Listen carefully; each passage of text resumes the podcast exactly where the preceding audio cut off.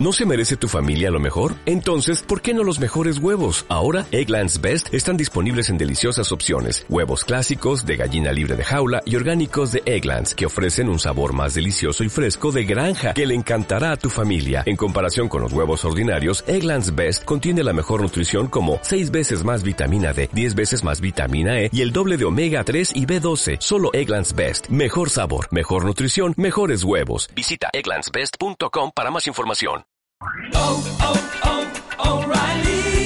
¿Necesitas ayuda? En O'Reilly Auto Parts te ayudamos. ¿Necesitas algún consejo? Te aconsejamos. Nuestros profesionales en autopartes están siempre disponibles para ayudarte a encontrar lo que necesites. Excelente servicio al cliente es solo una de las ventajas que ofrece O'Reilly Auto Parts. Los profesionales en autopartes.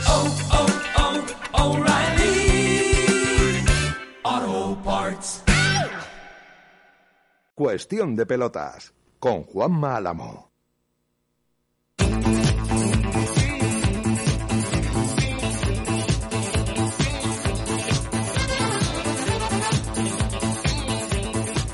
tal están? Saludos amigos, muy buenas noches y bienvenidos a este tiempo de radio, a esta hora de la noche, a las 10 en punto, 9 en punto en la comunidad canaria, viernes 16 de septiembre del año 2022 y pendientes, todos los que nos gusta el deporte, de una cosa, y es de que la selección española de baloncesto sea capaz o no de lograr la clasificación para la final del Eurobásquet, que Dios mediante se disputará el próximo domingo a las ocho y media de la tarde.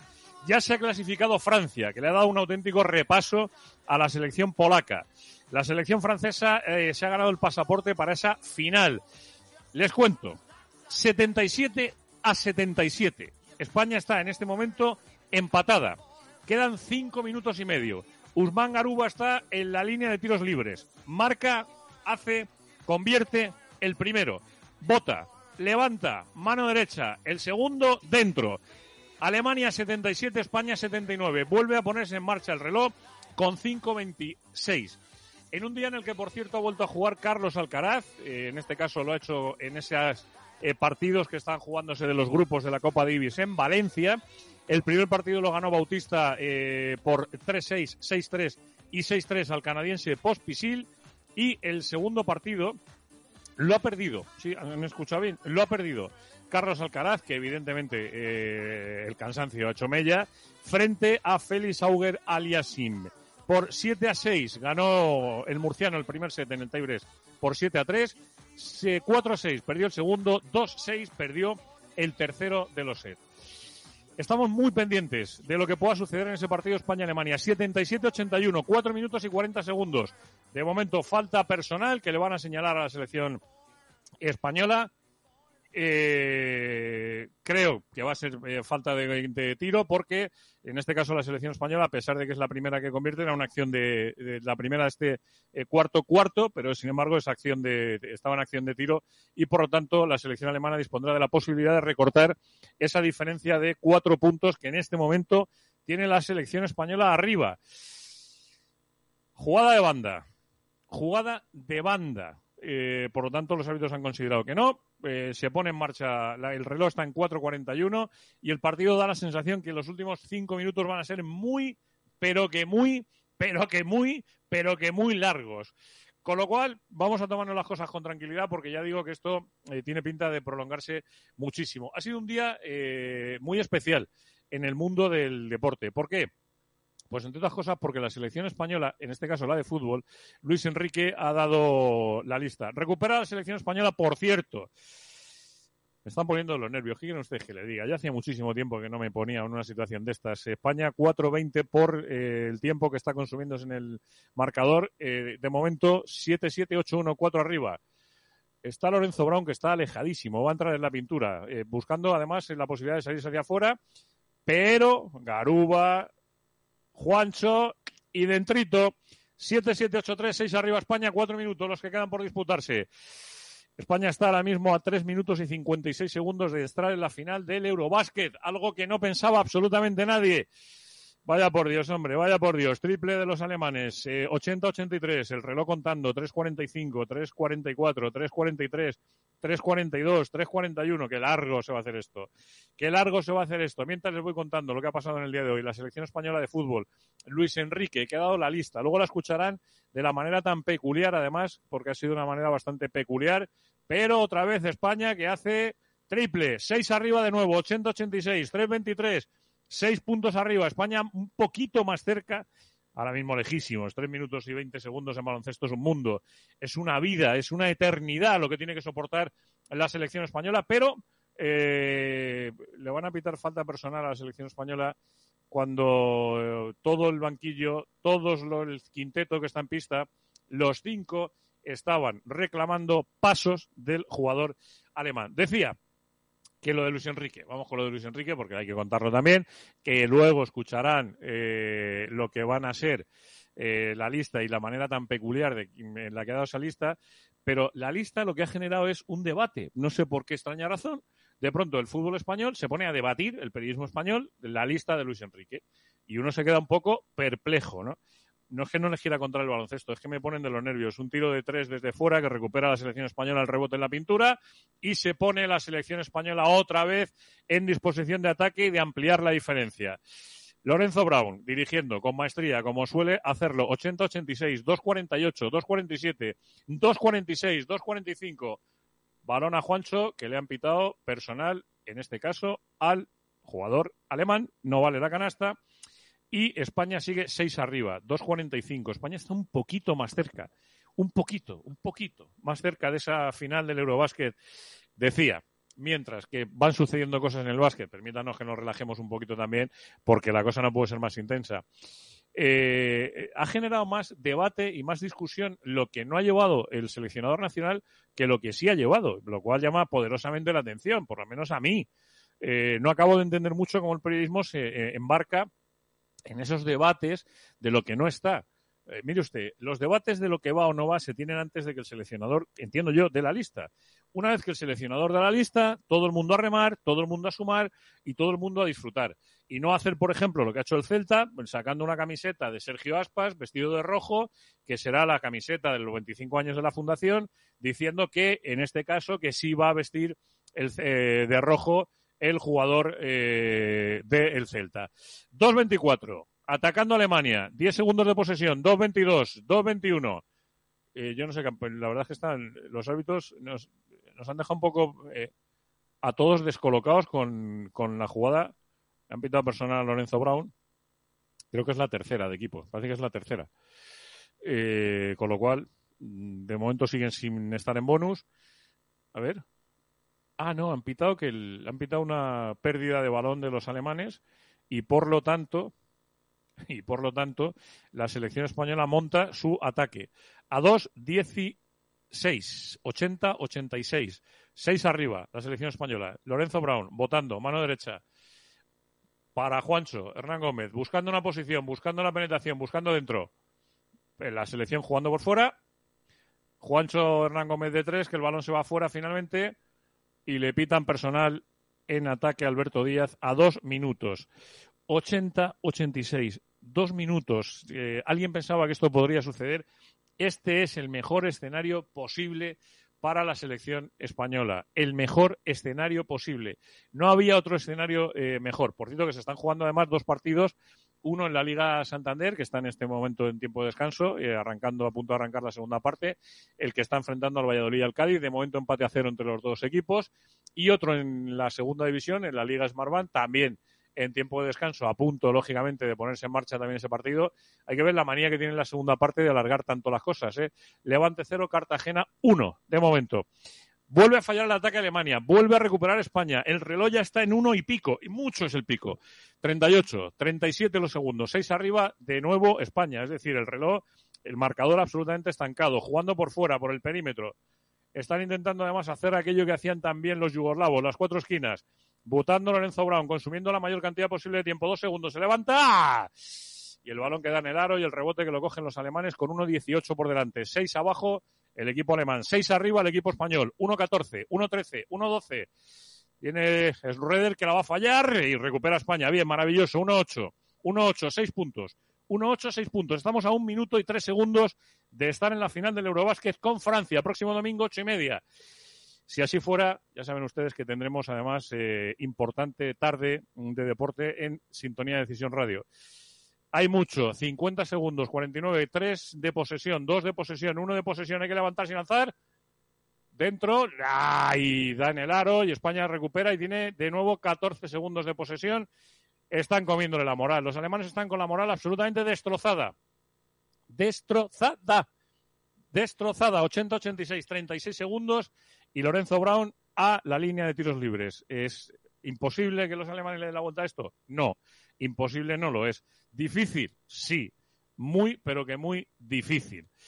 Pero es lo que hay pero es lo que hay. Eh, son las cosas que tiene el mundo del deporte, son las cosas con las que de pronto nos sorprende. Decía, estaba comentando que ese partido entre el Levante y el Cartagena, que está 0-1, por cierto, ganando el Cartagena eh, en el estadio del Levante y el Valladolid y el Cádiz disputando ya la segunda parte, y de momento con ese empate a cero. 36 segundos. Em, anota Lorenzo Brown. 7 eh, arriba España. Más 7 más 7 quedando 36. Me imagino que ahora habrá un tiempo muerto de los alemanes, intentarán hacer algún tipo de jugada de, ataques que España tenga que hacer los ataques lo más eh, cortos posibles, intentar buscar un tipo de solución. Ahí está Lorenzo Brown votando, vota otra vez, balón a mano izquierda, balón a mano derecha, canasta, dentro, el balón, dentro, dentro, dentro, 80, 80, 88. ¿Y qué pasa? Pues lo que les he dicho, ese tiempo muerto que en este caso eh, solicita el seleccionador, eh, lo diré, el seleccionador alemán. Cuántas cosas, ¿verdad? Cuántas cosas. Eh, qué emoción, qué emoción estamos viviendo en estos últimos instantes de ese partido de baloncesto eh, en esa semifinal del Campeonato del Mundo. Por cierto, más cosas que han pasado en el día de hoy en el mundo del deporte que quiero contarles, que no quiero dejarlas, y es que el conjunto español ha logrado este viernes la medalla de bronce en el concurso completo de los Campeonatos del Mundo de Rítmica que se están disputando en Sofía. Eh, solamente ha sido superado por Bulgaria, que ha sido oro, e Israel plata. Y además, con esto ha logrado la clasificación para los Juegos Olímpicos de París. Y alguno dirá, pues vaya chorrada. No, es importantísimo, es importantísimo, porque esto supone después de tantos años, la vuelta a la élite del eh, conjunto español.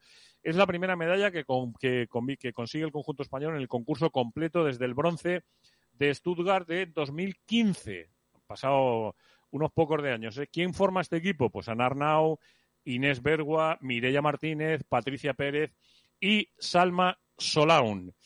Volvemos al baloncesto, porque tenemos que volver, porque no tenemos más remedio. 80-88. España está ocho puntos por encima y a 36 segundos, a 36 segundos de estar en la final del Eurobásquet del próximo domingo a las ocho y media de la tarde. No se puede pedir más. Va a sacar la selección alemana en territorio español 35, 34. madre mía, qué triple se acaban de marcar, de enchufar estos señores desde siete metros y pico. 8-3, 8-8, 5 arriba. La selección eh, alemana intentando, como les decía, que el España tenga toda la mayor cantidad posible de problemas y más, toda la mayor cantidad posible de problemas y más a la hora de sacar el balón. Eh, y lo han conseguido porque de momento lo que han hecho ha sido consumir tres segundos, tres segundos, solo tres segundos de reloj eh, y que han obligado precisamente a la selección española a mm, tener un tiempo muerto a que Escariolo pidiese un tiempo muerto. Tiempo muerto que yo voy a, voy a aprovechar para eh, seguir contando cosas porque me parece importantísimo. Por ejemplo, eh, la chorrada enorme, la gran estupidez, la sandez, la paparruchada que se ha marcado hoy Pelé. Pelé es el mejor futbolista de la historia, pero sin embargo, al respecto de lo del baile, del famoso baile de Vinicius, de esa gilipollez que se ha inventado el, periodismo eh, durante toda esta semana, que es una auténtica chorrada lo del baile, es buscar una provocación donde no existía absolutamente nada, buscar un conflicto donde no existía absolutamente nada. Ha dicho Pelé que el fútbol es alegría, un baile, una verdadera fiesta. A pesar de que el racismo todavía existe, no permitiremos que eso nos impida continuar sonriendo. Continuaremos combatiendo el racismo de esta forma. Usted es tonto. O sea, perdóneme, pero una persona que piense que a un futbolista se le critica, en este caso, eh, por una cuestión de racismo, es que no sabe de lo que está hablando. O sea, no sabe de lo que está hablando. Se va a poner en juego otra vez el partido entre España y Alemania. Les cuento. Alemania, 83. España, 88. 33 segundos. Los alemanes haciendo, han tardado exactamente un segundo y dos décimas. Un segundo y dos décimas. Han escuchado bien. En eh, acabar con la acción de ataque de la selección española. Un segundo y dos décimas. ¿Lo han escuchado, no? Es increíble. O sea, ¿qué va a tener España ahora? Pues creo que dos lanzamientos, eh, porque la selección alemana estaba en bonus ya desde hace un buen rato. Esos dos lanzamientos eh, para Billy Hernán Gómez, que está ya puesto en la línea de tiros libres, balón apoyado en la cadera derecha. Uno, dos, tres, tres botes, balón arriba, balón dentro. 8-3, 8-9. 8-3-8-9 más 6 la selección española, más 6. Que evidentemente la resolución de esto aparentemente es muy sencilla. Si consigue marcar y son 7, lo que hay que hacer después es dejar que el tiempo corra todo lo posible, todo lo posible. Y cuando quede poco, va al tiro, dentro, 8-3-90. 8-3-90, 8-3-90 más 7 España, 32, 32 segundos y una décima lo que queda por disputarse. 8-3-90, 8-3-90. Está la selección española sacando, está la selección española sacando, está la selección española sacando a Alemania del partido. Siete arriba, el reloj contando, 24, 23, falta, falta.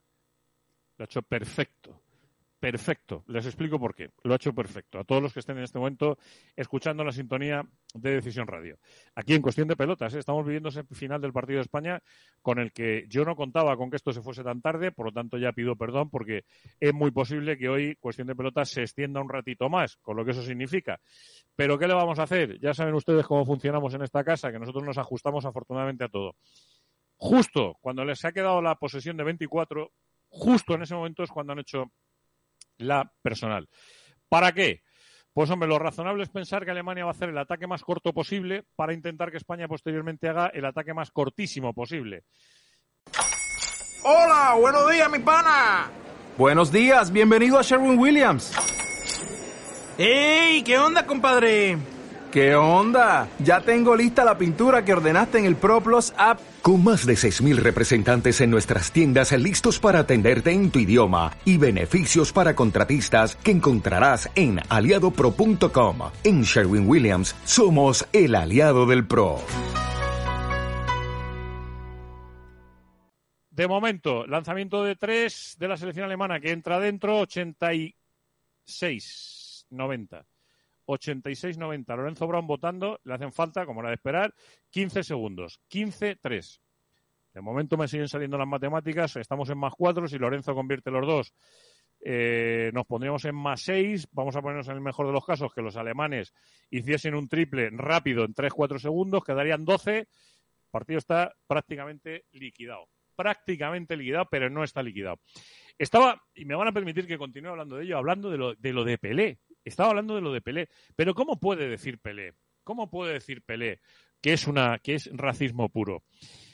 Lorenzo Brown, convierte el primero, más cinco, España, 15 segundos, tres décimas. Ahí está, votando, mira el aro, mirando como diciendo, la voy a meter, la voy a meter, la voy a meter, la voy a meter, dentro, más seis, más seis, más seis, más seis, 86-92 España, más seis, sintonía de cuestión de pelotas, decisión radio, más seis van a tirar los alemanes dentro, se quedan en más cuatro, nueve segundos, dos décimas. Tiempo muerto que solicita Escariolo.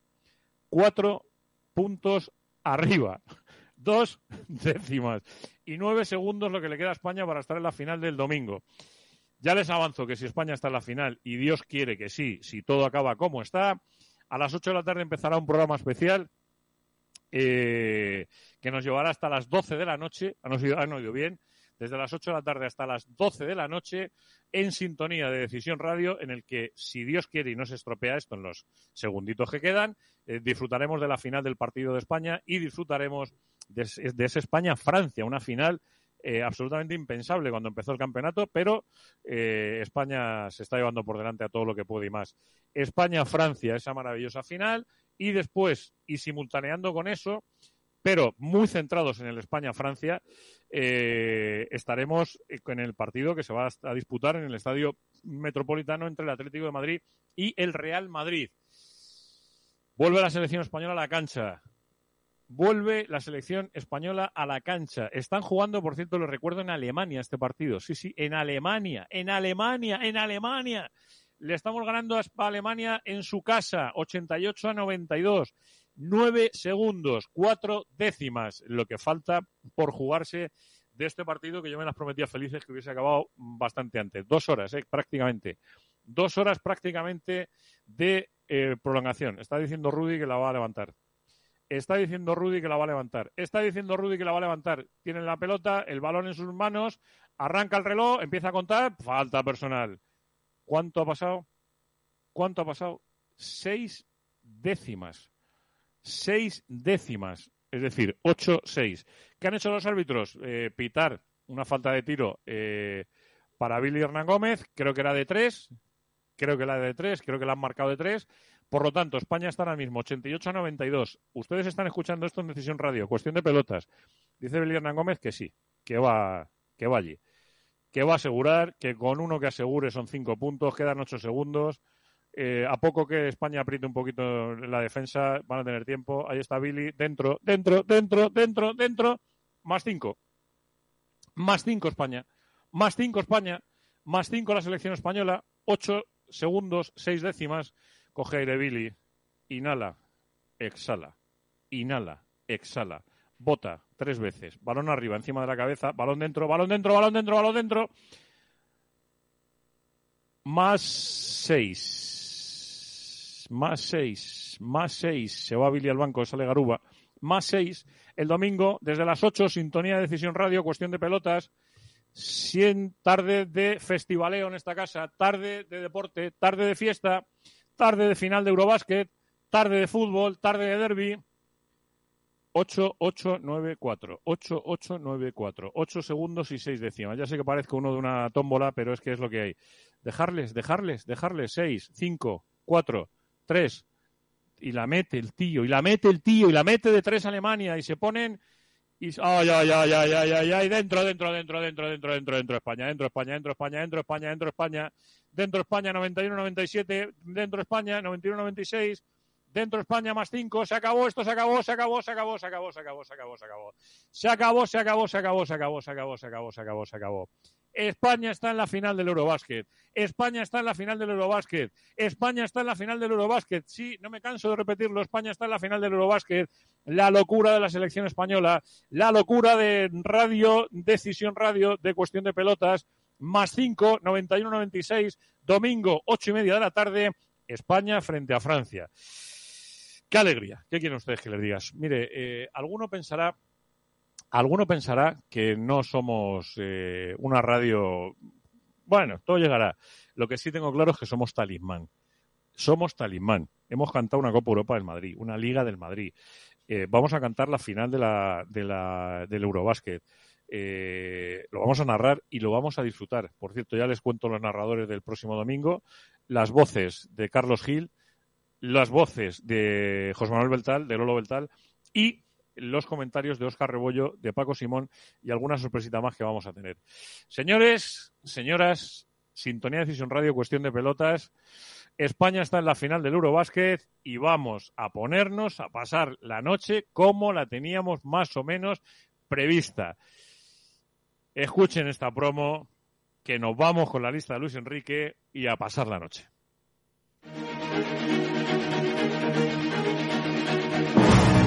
Este domingo el deporte se viste de lujo en Decisión Radio. Desde las 8 de la tarde hasta las 12 de la noche vamos a vivir en directo la pelea de España por la consecución de la medalla de oro en el Europeo de Baloncesto.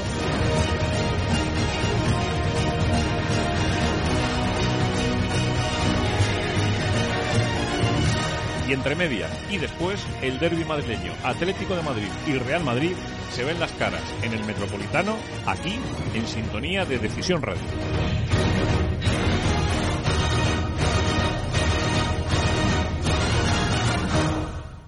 Para la primera lista de la temporada 2022-2023 y última antes del Mundial, nos hemos venido a la Sierra de Madrid como homenaje a la recién finalizada Vuelta a España.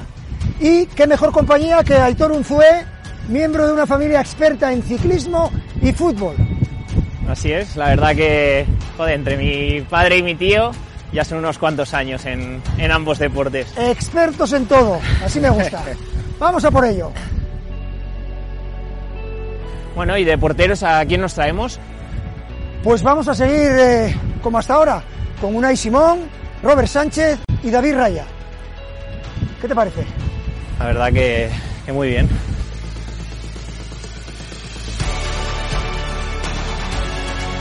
Aitor, continuamos con los defensas.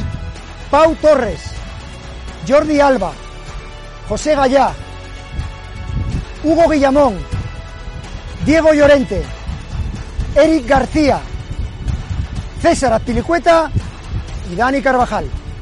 ¿Qué te parece? Muy bien. Aún queda lo más duro, ¿eh? Vamos Pues a darle. Vámonos. Ja, a que va a caer.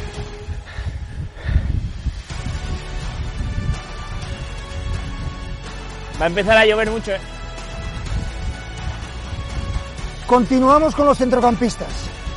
Sergio Busquets, Rodrigo Hernández, Pedri González, Coque Resurrección, Pablo Páez Gavira Gavi, Carlos Soler y Marcos Llorente.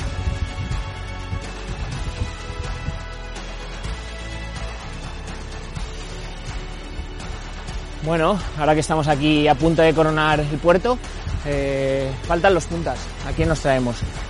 Pues empezamos con Pablo Sarabia, Nico Williams, Marco Asensio, Álvaro Morata, Borja Iglesias, Jeremy Pino y Ferran Torres.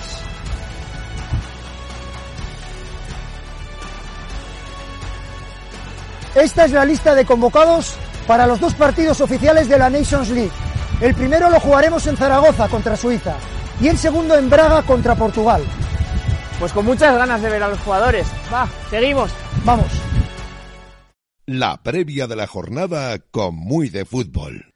Eh, después de, este arranque de programa eh, y antes de la previa, antes de meternos a analizar todo lo que va a ser la previa de la jornada, este fin de semana tan especial, mm, vamos a- a dar pinceladas de información vestidas de literatura.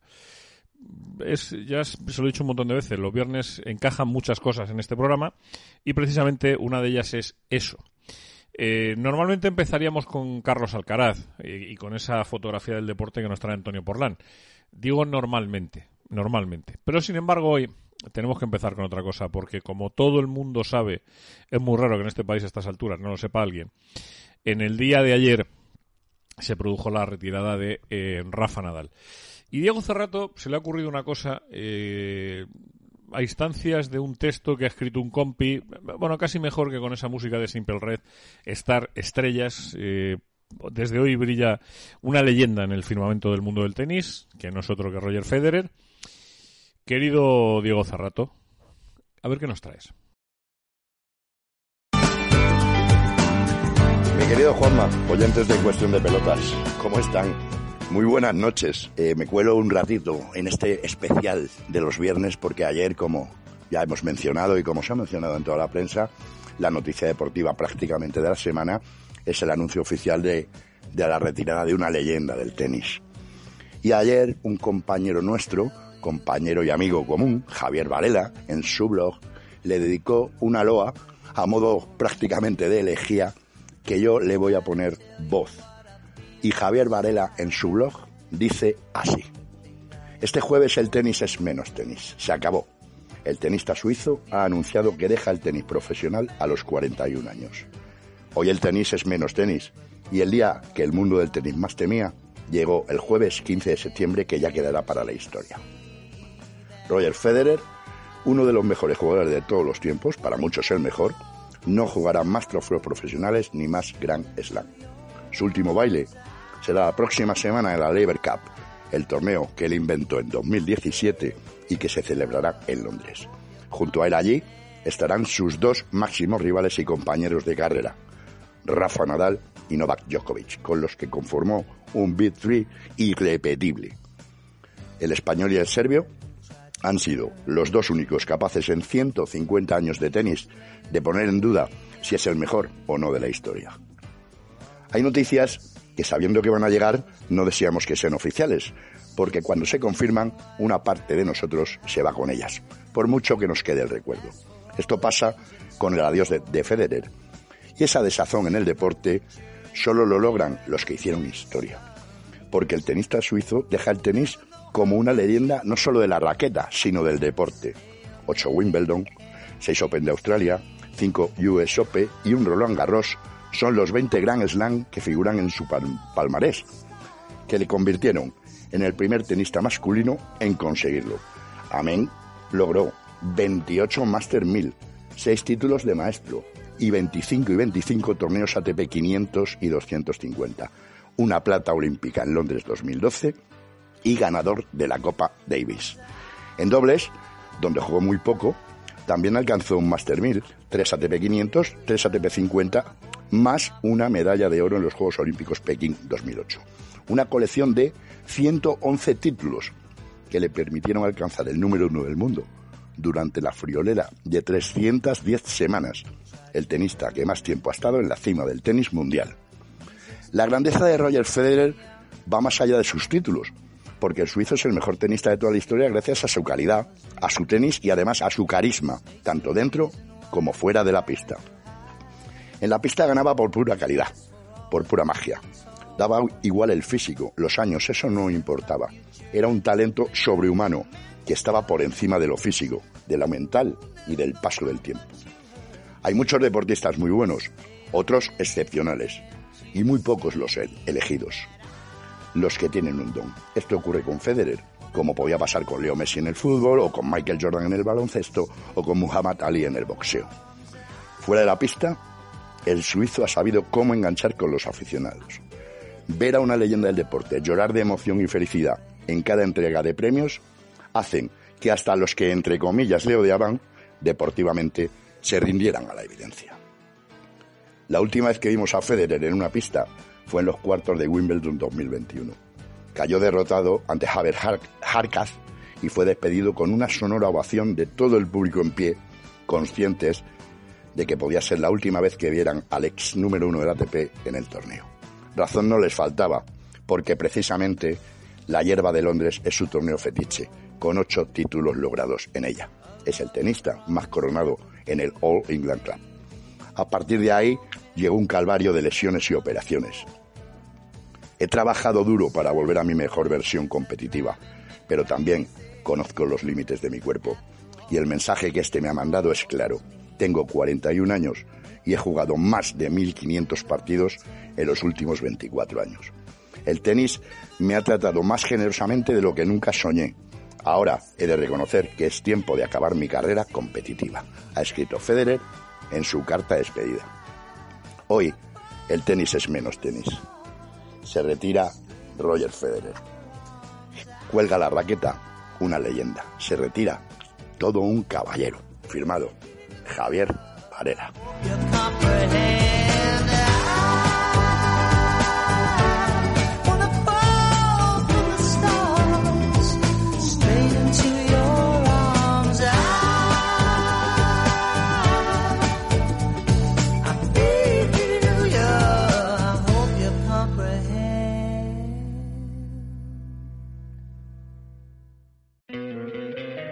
Te encantaría tener 100 dólares extra en tu bolsillo?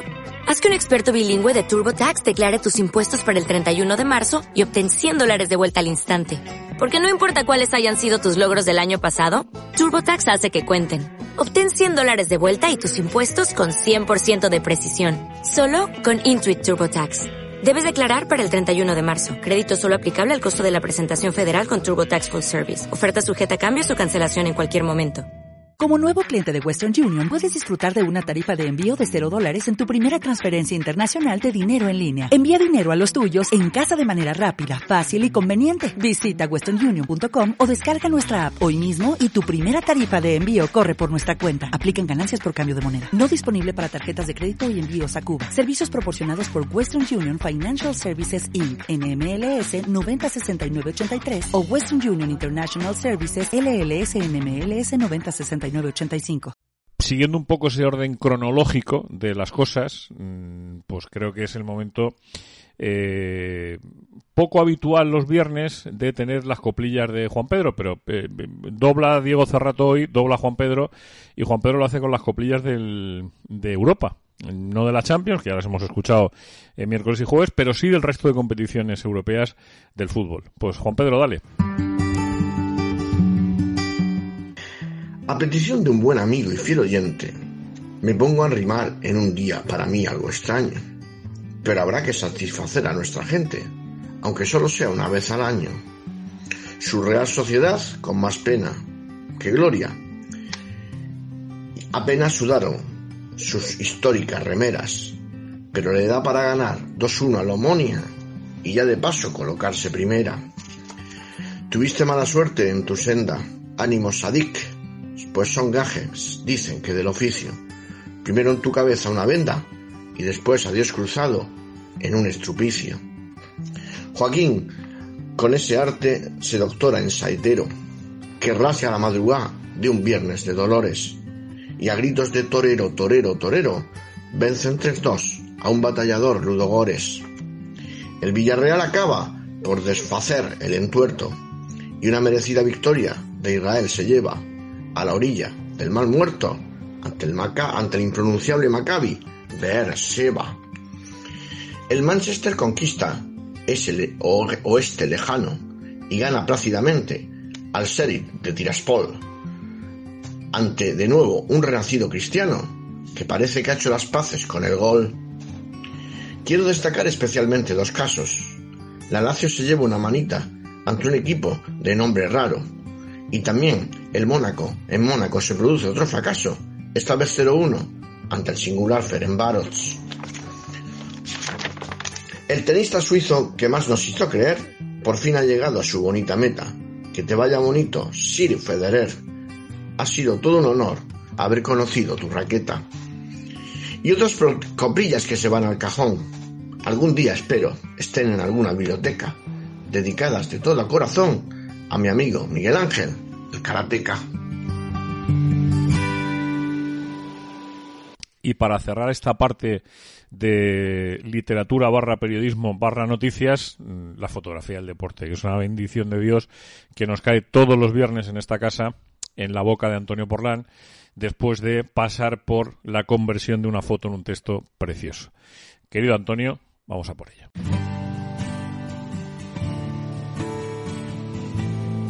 Crónicas Murcianas, la foto semanal del deporte con Antonio Porlán.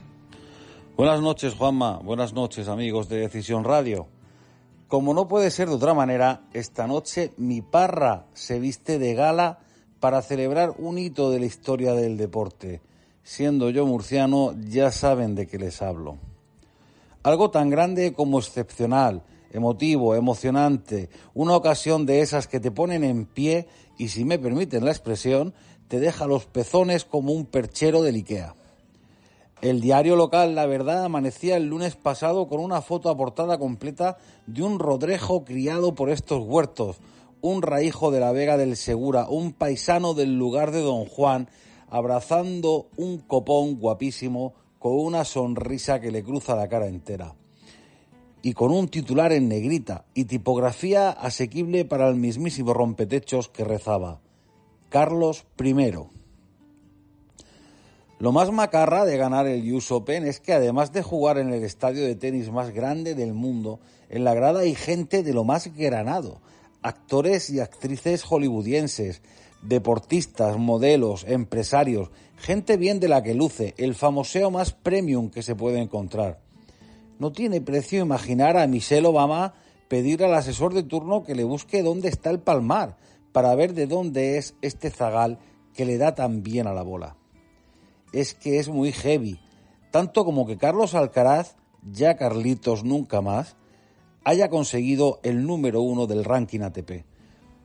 Poca broma. Desde luego el negocio es redondo por donde se mire. Como el Cano, su nombre ha recorrido el mundo del uno al otro confín y ya se van quedando pequeñas palabras como esfuerzo, determinación o sacrificio.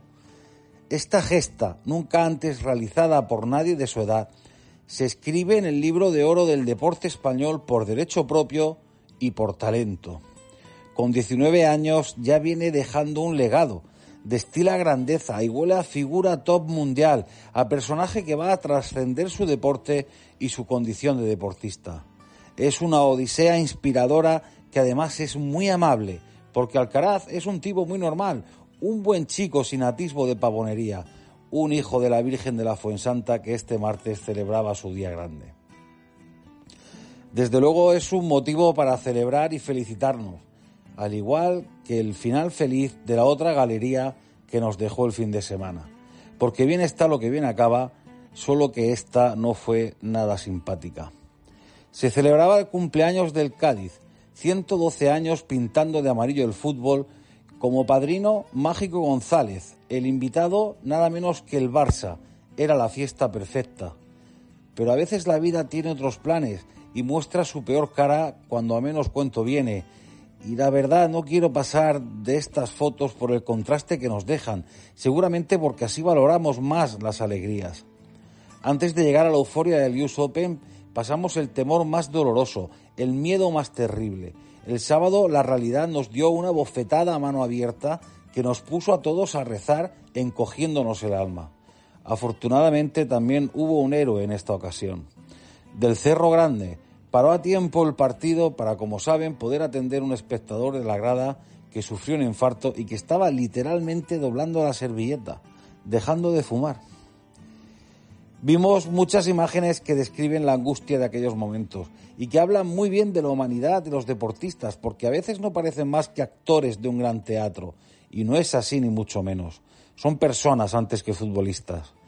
Vimos el estadio en un silencio tenso y trágico, la afición cadista ejemplar rogando al cielo, Araujo prostrado rezando por la recuperación del señor al que no conoce de nada, José Mari galopando con una camilla en las manos, Ledesma entregando un segundo desfibrilador como alma que lleva el diablo y preguntando pulgar arriba una y otra vez por su recuperación.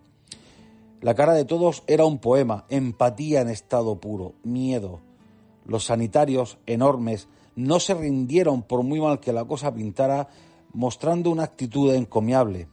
Y lo consiguieron. Le devolvieron un hilo de vida suficiente como para que llegara al hospital y pudiera ser estabilizado.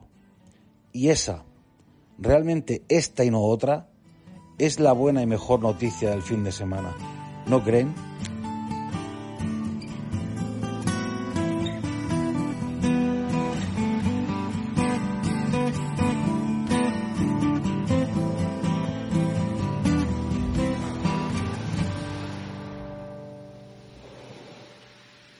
Y ahora sí, ahora nos vamos de cabeza a por las previas.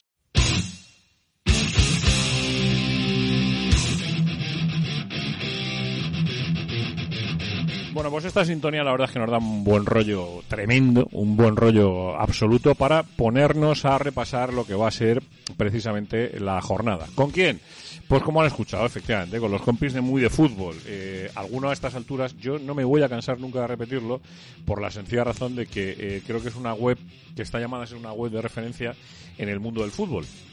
mdfutbol.com, eh, esa es la web, www.mdfutbol.com y, luego, por supuesto, además, eh, les puedes buscar en Twitter y en Instagram. Eh, yo digo que los compis, además, son bastante espabiladillos a la hora de, de confeccionar todas las cosas que nos gustan en el mundo del fútbol, todas las cosas que nos traen las previas, todas estas cositas que tenemos.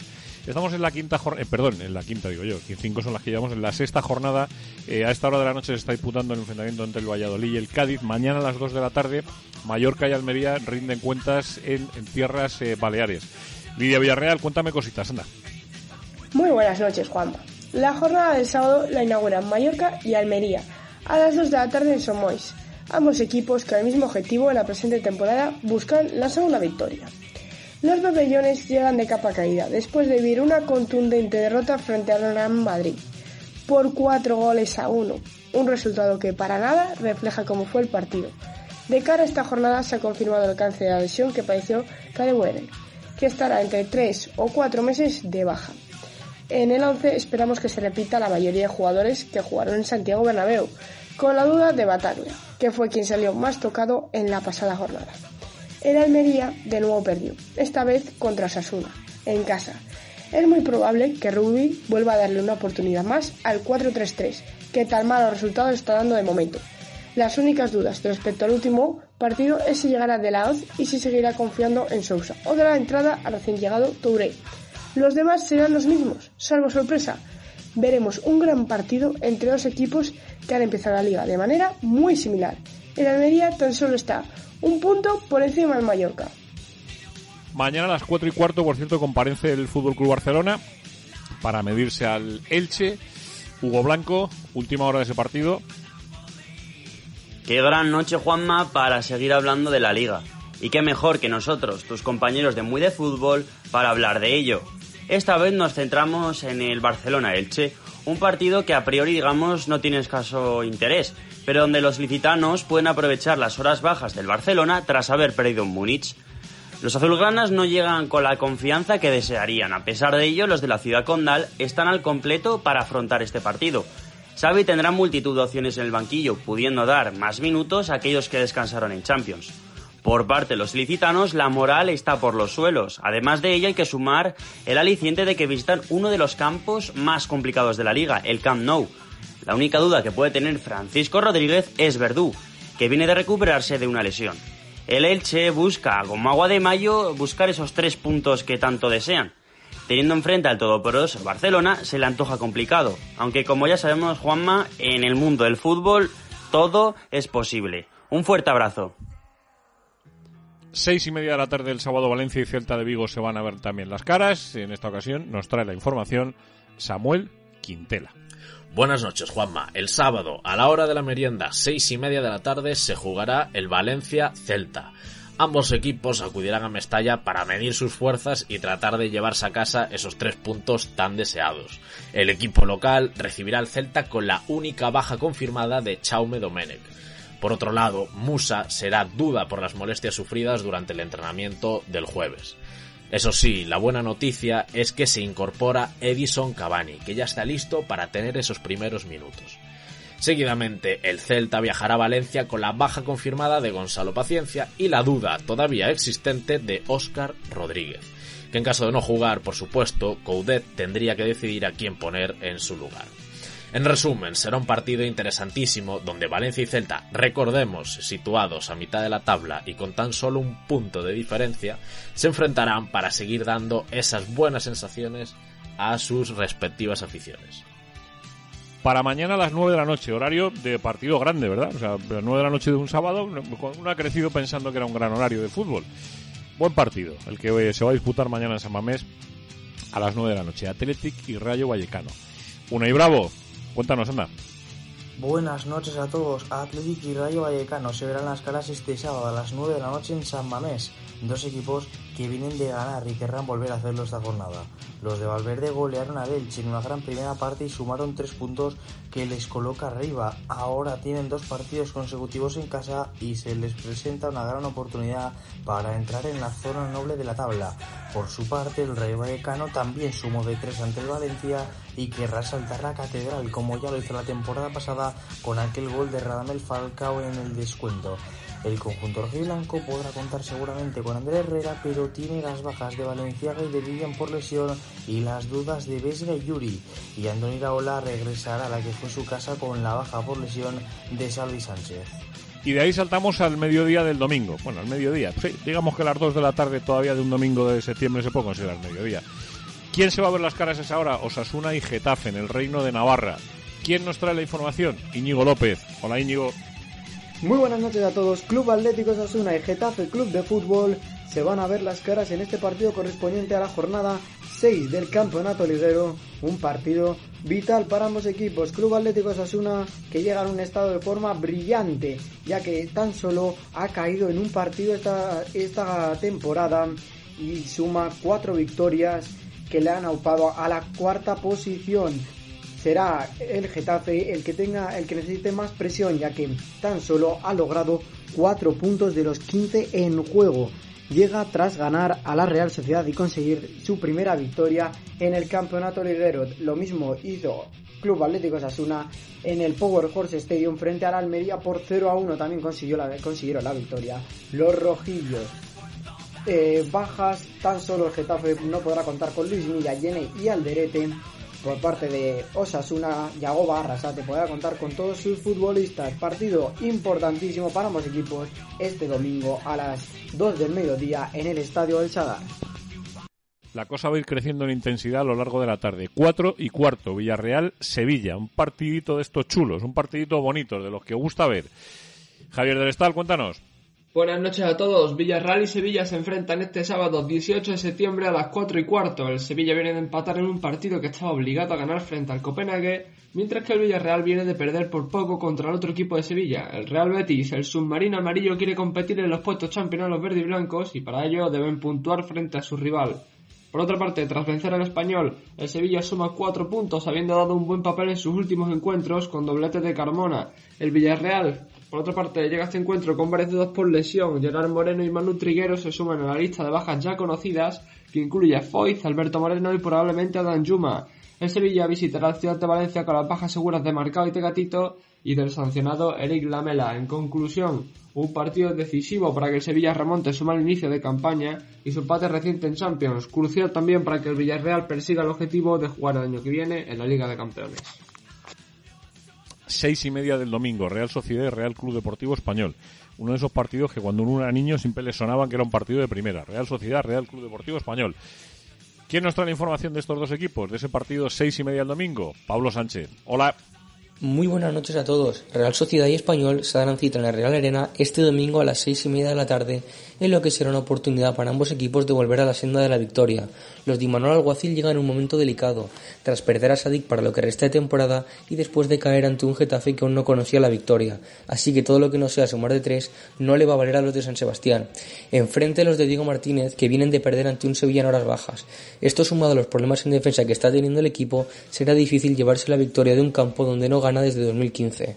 Pero a diferencia de la temporada pasada, parece que los blanquiazules le han cogido el gusto salir de casa. Son cuatro puntos de seis posibles y los últimos tres precisamente conseguidos en San Mamés. Poco más añadir, los dos equipos deben salir a ganar, la Real para seguir con su lucha por plazas europeas y el Español para salir de la zona baja de la tabla. A la misma hora, a esa misma hora, a las seis y media de la tarde, Betis y Girona van a medir fuerzas en el Benito Villamarín. José Ángel López, cuéntanos cosas, anda. Buenas Juanma, volvemos otro fin de semana para traeros la previa del Betis Girona. El domingo a las seis y media en el Villamarín, los hombres de Pellegrini recibirán al conjunto catalán y se podrá ver a través de Dazón. Los locales ganaron ayer 3 a 2 al Ludo Goretz, con golazo de Joaquín incluido. Se encuentran en tercera posición en Liga y primeros en su grupo de Europa League. No podrán jugar ni Fekir, ni Sabali, ni Juanmi, ni Víctor Ruiz, todos por lesión. El Girona ganó 2 a 1 en su visita a Pucela y está octavo en Liga con 7 puntos. Desde la grada verán el partido hasta ocho jugadores, entre ellos Estuani y Yangel Herreras, que son las bajas más importantes. Seguro que es un encuentro disputado y puede ganar cualquiera de los dos equipos. Y para las nueve de la noche, nueve de la noche del domingo queda el derby, el partido grande, el partido gordo. Ese derby madrileño que viene muy pronto este año en la sexta jornada del Campeonato Nacional de Liga, 18 de septiembre, 9 de la noche, en el Estadio Metropolitano, enfrentamiento entre Atlético de Madrid y Real Madrid. Gabriel Alcoba, dale. Muy buenas noches a todos y bienvenidos a una nueva jornada de la Liga Santander entre Atleti y Real Madrid en el Metropolitano este domingo a las 9 de la noche. Empezamos hablando del Atleti. El club rojiblanco no ha tenido un comienzo espectacular de liga, con una derrota y un empate sitúan séptimos en la tabla con 10 puntos, además de llegar al encuentro con una reciente derrota en Champions. El Atleti tratará de llevar las riendas de su juego y empezar a remontar lo más pronto posible este arranque de temporada. El Atleti seguramente no pueda contar con Jiménez ni con Reguilón para el partido, pero sí con Dano Black. El Madrid llega al con uno de sus mejores arranques de temporada. Llevan 8 de 8 victorias esta temporada, la última en la Champions. Sin haber hecho un partidazo, el club consiguió la victoria. El club blanco buscará llevarse otro derby después de haber perdido el último de la temporada pasada. El Madrid podrá contar con Militao de vuelta, pero seguramente Benzema no pueda jugar, al igual que Lucas, que sí que está descartado para el partido. Eso en lo que se refiere a la primera división. En lo que se refiere a la segunda división del fútbol español, nos trae Darío todas las cositas. Pues Darío López, cuéntanos cosas, anda, de la segunda división. Amigos de Decisión Radio, os doy la bienvenida a la previa de la Liga Smartbank, lo que va a ser la sexta jornada del campeonato liguero español que tanto os gusta. Nos lo vamos a pasar muy bien comentándolo y es que hay tantas cosas por comentar por parte de nuestra queridísima Liga de Plata que bueno, nos volveríamos locos realmente porque esto simplemente acaba de comenzar. Una jornada que la van a protagonizar muchos, que, pero que muchos equipos, porque está todo muy abierto, y comenzará el viernes, hoy, 9 de la noche, entre Levante y Cartagena, ya es un gran enfrentamiento en el Ciudad de Valencia, le sigue el sábado a las 2 de la tarde con hora del Bocata, Villarreal B Lugo, 4 y cuarto, Oviedo Ibiza, después doble enfrentamiento, tenemos a las seis y media el Granada Mirandés y el Andorra Eibar, y para cerrar el sábado Zaragoza Sporting de Gijón. El domingo sería festivo, lo abren a las 2 de la tarde, hora del Bocata, Leganés Burgos, vez Huesca a las 4 y cuarto, Racing de Santander Las Palmas en los campos de Sport el Sardinero a las seis y media, y a las 9 de la noche Albacete Ponferradina. Igual el lunes para finiquitar la jornada tendremos partidazo que ya estamos muy acostumbrados a ver en la categoría como es el Club Deportivo Tenerife Málaga Club de Fútbol. Partido muy bonito este último, al igual que el Alavés Huesca o yo creo que el mejor de la jornada, Zaragoza Sporting de Gijón. ¿Por qué digo este último el mejor? Porque son dos equipos muy históricos, que tienen una historia detrás espectacular, eh, tanto el cuadro gijonés como los zaragocistas, y vamos a ver lo que protagonizan, porque ambos quieren ganar para seguir sus respectivos objetivos, que son ascendentes con respecto a la otra temporada, la pasada campaña 21-22, y la clasificación eso nos indica. Primero está la Unión Deportiva Las Palmas, con 11 puntos, al igual que el, el Deportivo Alavés. Después Eibar Albacete con 10, 9 tienen Levante Granada Burgos y Cartagena. Y yéndonos a la parte baja de la clasificación, el Mirandés es colista con dos simples puntos. El Málaga Club de Fútbol es el penúltimo, con una simple victoria frente a este último que he mencionado, frente al Club Deportivo Mirandés hace dos jornaditas. Y después Racing de Santander y Leganés tienen también tres, al igual que el Málaga y tienen una diferencia mayor que el cuadro Costa Soleño. Están al acecho el Real Zaragoza, el Tenerife y el Ibiza y la Ponferradina tiene una racha muy negativa de tres derrotas consecutivas que lo han metido un poco en la lucha a contracorriente de entrar en el hoyo. La verdad que el final de liga va a ser una locura. La clasificación nos lo indica todo. Hay muchos equipazos, tienen mucho nivel los equipos y hay unos cuantos que están dando buenas sorpresas y otros que están dando sorpresas más que negativas y decepciones a sus aficiones. Están muy abajo, por ejemplo, o, o toman a otras cosas que por ahora no, están cumpliendo. Está todo muy abierto. Esto es la Liga Marván, ya lo saben ustedes. La temporada pasada fue espectacular. Creo que esta puede ser igual o mejor. Y la verdad que todo está muy abierto. Es lo único que tengo que decir. De esto es la Liga Smartbank. Y el fútbol internacional, en este caso, en este caso, es eh, Raúl Álvarez el que nos detalla qué nos espera por todo el viejo continente durante este fin de semana.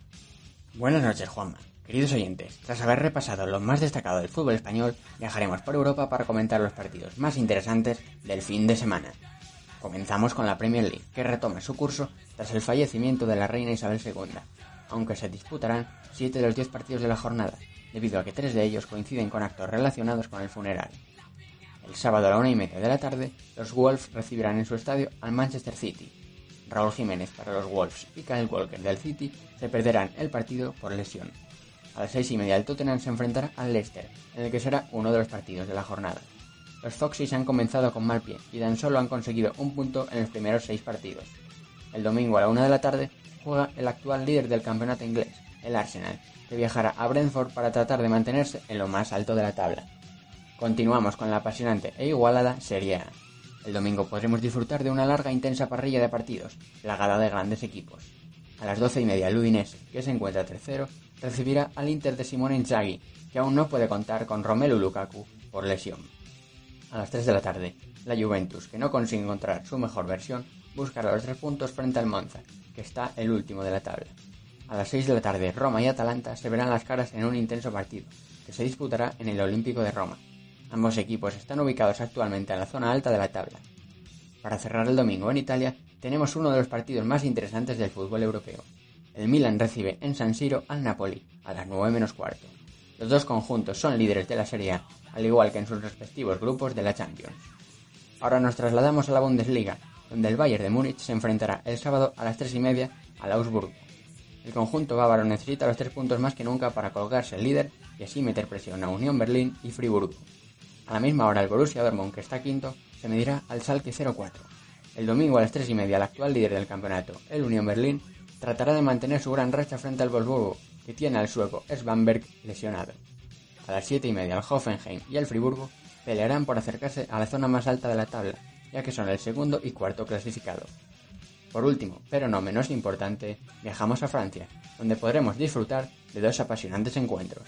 El domingo a las 3, el Velodrome albergará uno de los partidos de la jornada. El Olympique de Marsella se enfrentará al Stade Reims. Si el Olympique saca los tres puntos, se colocará líder en solitario a la espera de lo que ocurra en el Lyon PSG. El Olympique de Lyon recibirá al conjunto parisino el domingo a las 9 menos cuarto. El PSG cuenta con un Neymar muy enchufado, que ha anotado 8 goles en los primeros 7 partidos de liga, por lo que el Lyon lo tendrá muy difícil contra el equipo de Galtier.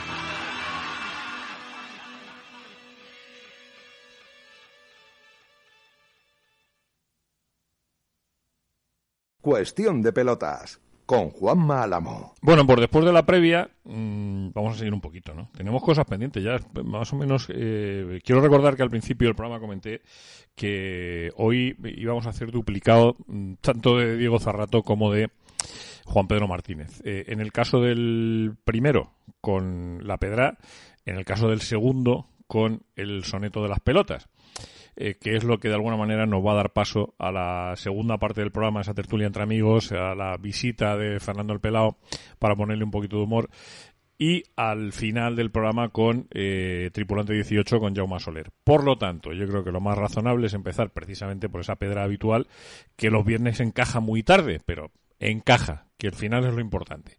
Encaja muy tarde, pero encaja. Querido Diego, vamos con ello. La Pedra de Diego J. Cerrato. Buenas noches de nuevo, Juanma, querido. El pasado verano, en mis vacaciones, cayó en mis manos un libro que cualquier amante de la historia del fútbol y de las anécdotas, como soy yo, no puede perderse. El libro se llama El Pato, mi autobiografía. Mira, Juanma, el Pato Fillol, el exportero de Atleti Madrid, River, entre otros, Racing de Avellaneda, campeón del mundo en Argentina 78, cuenta en su libro El Pato, mi autobiografía, publicado en 2018, una anécdota genial cuando siendo el arquero de River, su entrenador era la leyenda Ángel Labruna. Dice así Ubaldo Fillol, soy el arquero que tiene el récord de penales atajados en el fútbol argentino y también tengo la marca de mayor cantidad de penales atajados en un solo torneo. Lo cierto es que cuando River Plate me compró de Racing, llegué con la fama de ser un portero para penales. Un día el entrenador, que era Ángel Labruna, me llamó y de forma irónica me dijo, oiga Fillol, me han contado que usted ataja muchos penales, ¿es así? Yo le contesté que sí y me preguntó nuevamente, ¿sería usted tan amable de permitirme que le patee cinco penales?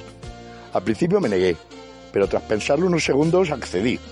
Entonces el mister Labruna me dijo, bueno, hagamos algo. Si usted me ataja un penalti, le premio. Es más, voy a ser generoso. Si usted me adivina a qué palo va tan solo uno, hago la cuenta de que lo atajo. Me quedé mudo.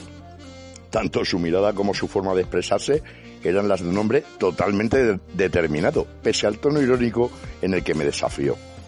Fuimos al arco que mira hacia el río de la Plata, antes de que se construyera la actual grada Sibori. La Bruna tenía unas zapatillas flechas de lona con cordones. Aquí hago un paréntesis y les, quiero decir que las zapatillas flechas de lona son como lo que para nosotros serían la tórtola, tao, las que, las típi- tí- típicas zapatillas blancas de lona de cordones de los años 70 y 80. El caso es que, repito, la Bruna tenía unas zapatillas flecha de lona con cordones y yo estaba vestido como un jugador profesional, con mi ropa de entrenamiento, mis botines y mis guantes. Ángel La Bruna pateó los cinco penales y no le paré ni uno y tampoco pude adivinar ni un solo palo, no me lo podía creer. En mi vida vi un futbolista pegarle al balón con semejante precisión. La pegaba fuerte, apuntando al palo y la pelota entraba milimétricamente pegada al, pala, al palo o a la red lateral. Todavía recuerdo cómo se paraba. Tres pasos a la derecha, se acomodaba, ensayaba una especie de rodeo y ¡zas! a buscarla adentro. Era un golpeo sublime. La Bruna ya era un hombre mayor y me estaba pateando a mí, un pibe en pleno esplendor con una zapatilla flecha. Primero me desafió y luego me, me ridiculizó. Ese día comprendí por qué la Bruna fue y será tan grande como marca histórica de River Plate. Y créanme, en esta anécdota no hay ni un cachito de exageración.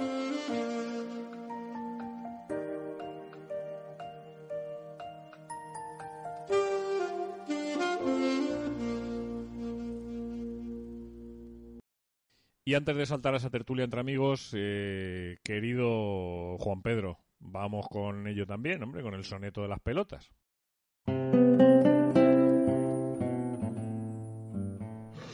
El mismo sentimiento y ese estadio pusieron todo su cariño y, y su tesón. Cruzaron el caudaloso Rubicón y crearon Decisión Radio. En estos tiempos de radio ahora, donde se escucha cuerpo de rey, pues siempre es tiempo de ley, cuando a los profesionales se condecora. Bendito ese baño con espuma, que aunque sea un rara avis, no es un cazón en adobo, pues con buena espada y pluma nos tomamos un buen pisco labis en la boca del lobo.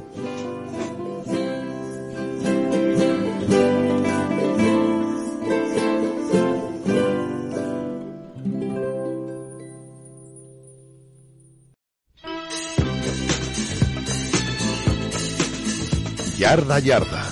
Nos toca hablar un poquito de NFL porque esto está esto ya está en marcha. Eh, claro, yo, yo decía, uy, si no, no, bueno, esto nada, nada, bueno, cuando queramos recién, bueno, tal. No, no, no, qué demonios, que esto ya está en marcha. O sea, que los, eh, las cuatro, la conferencia americana, la conferencia nacional, 4x4 16 y 16 32, eh, que está todo Dios en marcha. Querido Ricardo Menéndez, buenas noches, ¿eh? ¿Cómo estamos? Buenas, buenas noches. Joder, yo pensaba que esto iba más, que iba a ir más despacito, pero vamos, si me descuido, Bueno. no- nos atropella, ¿eh? Sí, sí, sí, sí, sí. La verdad es que la primera semana ha eh, ha- se ha marchado eh, igual de rápido que llegó y ha dejado bastantes sorpresas. Ha dejado resultados que, que ha- han, eh, le han reportado a bastante gente bastantes pastas y si le mete unos, unos dolarcillos para, para apostar porque ha habido re- resultados realmente de, de abrir los ojos. Otros, como por ejemplo tus Kansas City Chiefs, son el, eh, la noticia más positiva desde el punto de vista deportivo.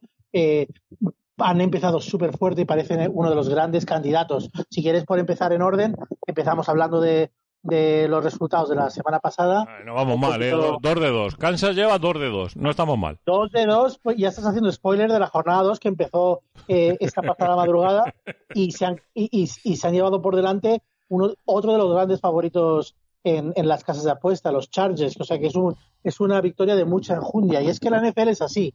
Eh, muy pronto llegan eh, partidos en los que hay mucho en juego. Hablábamos el otro día que arrancaban los campeones de la Super Bowl contra el equipo que es número uno en las apuestas. Pues el, el equipo que es número uno en las apuestas, por algo están las casas de apuestas, arrolló a los, a los vigentes campeones y les endosó un, un correctivo de 31 a 10 en, el, en, en, en Los Ángeles, o sea, en casa de los, de los campeones.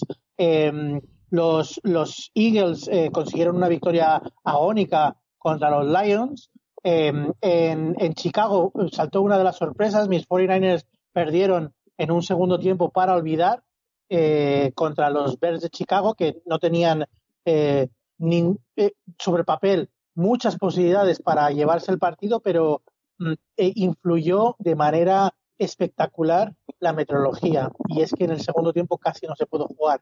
Hubo lluvias monzónicas y en la NFL tiene que pasar eh, un huracán para que suspendan un partido. Eh, no recuerdo muchos partidos suspendidos en la NFL.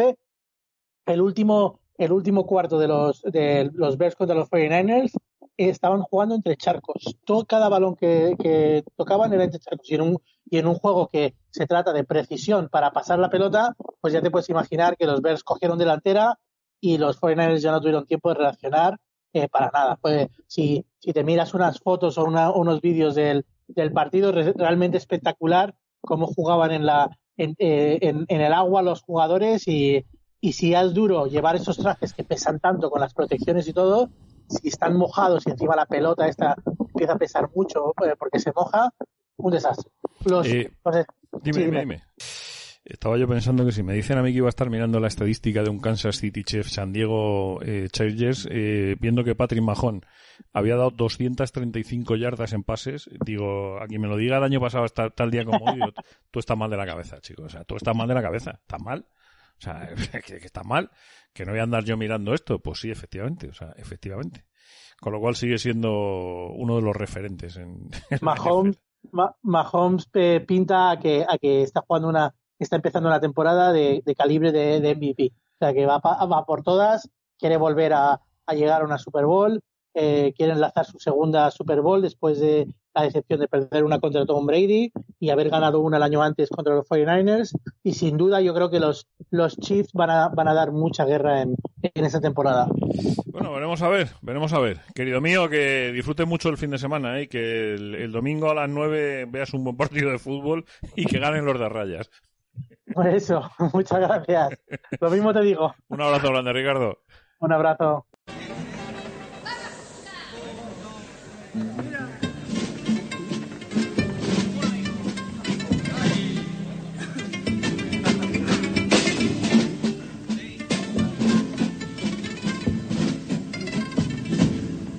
Un amigo, un amigo me dijo, un amigo mío.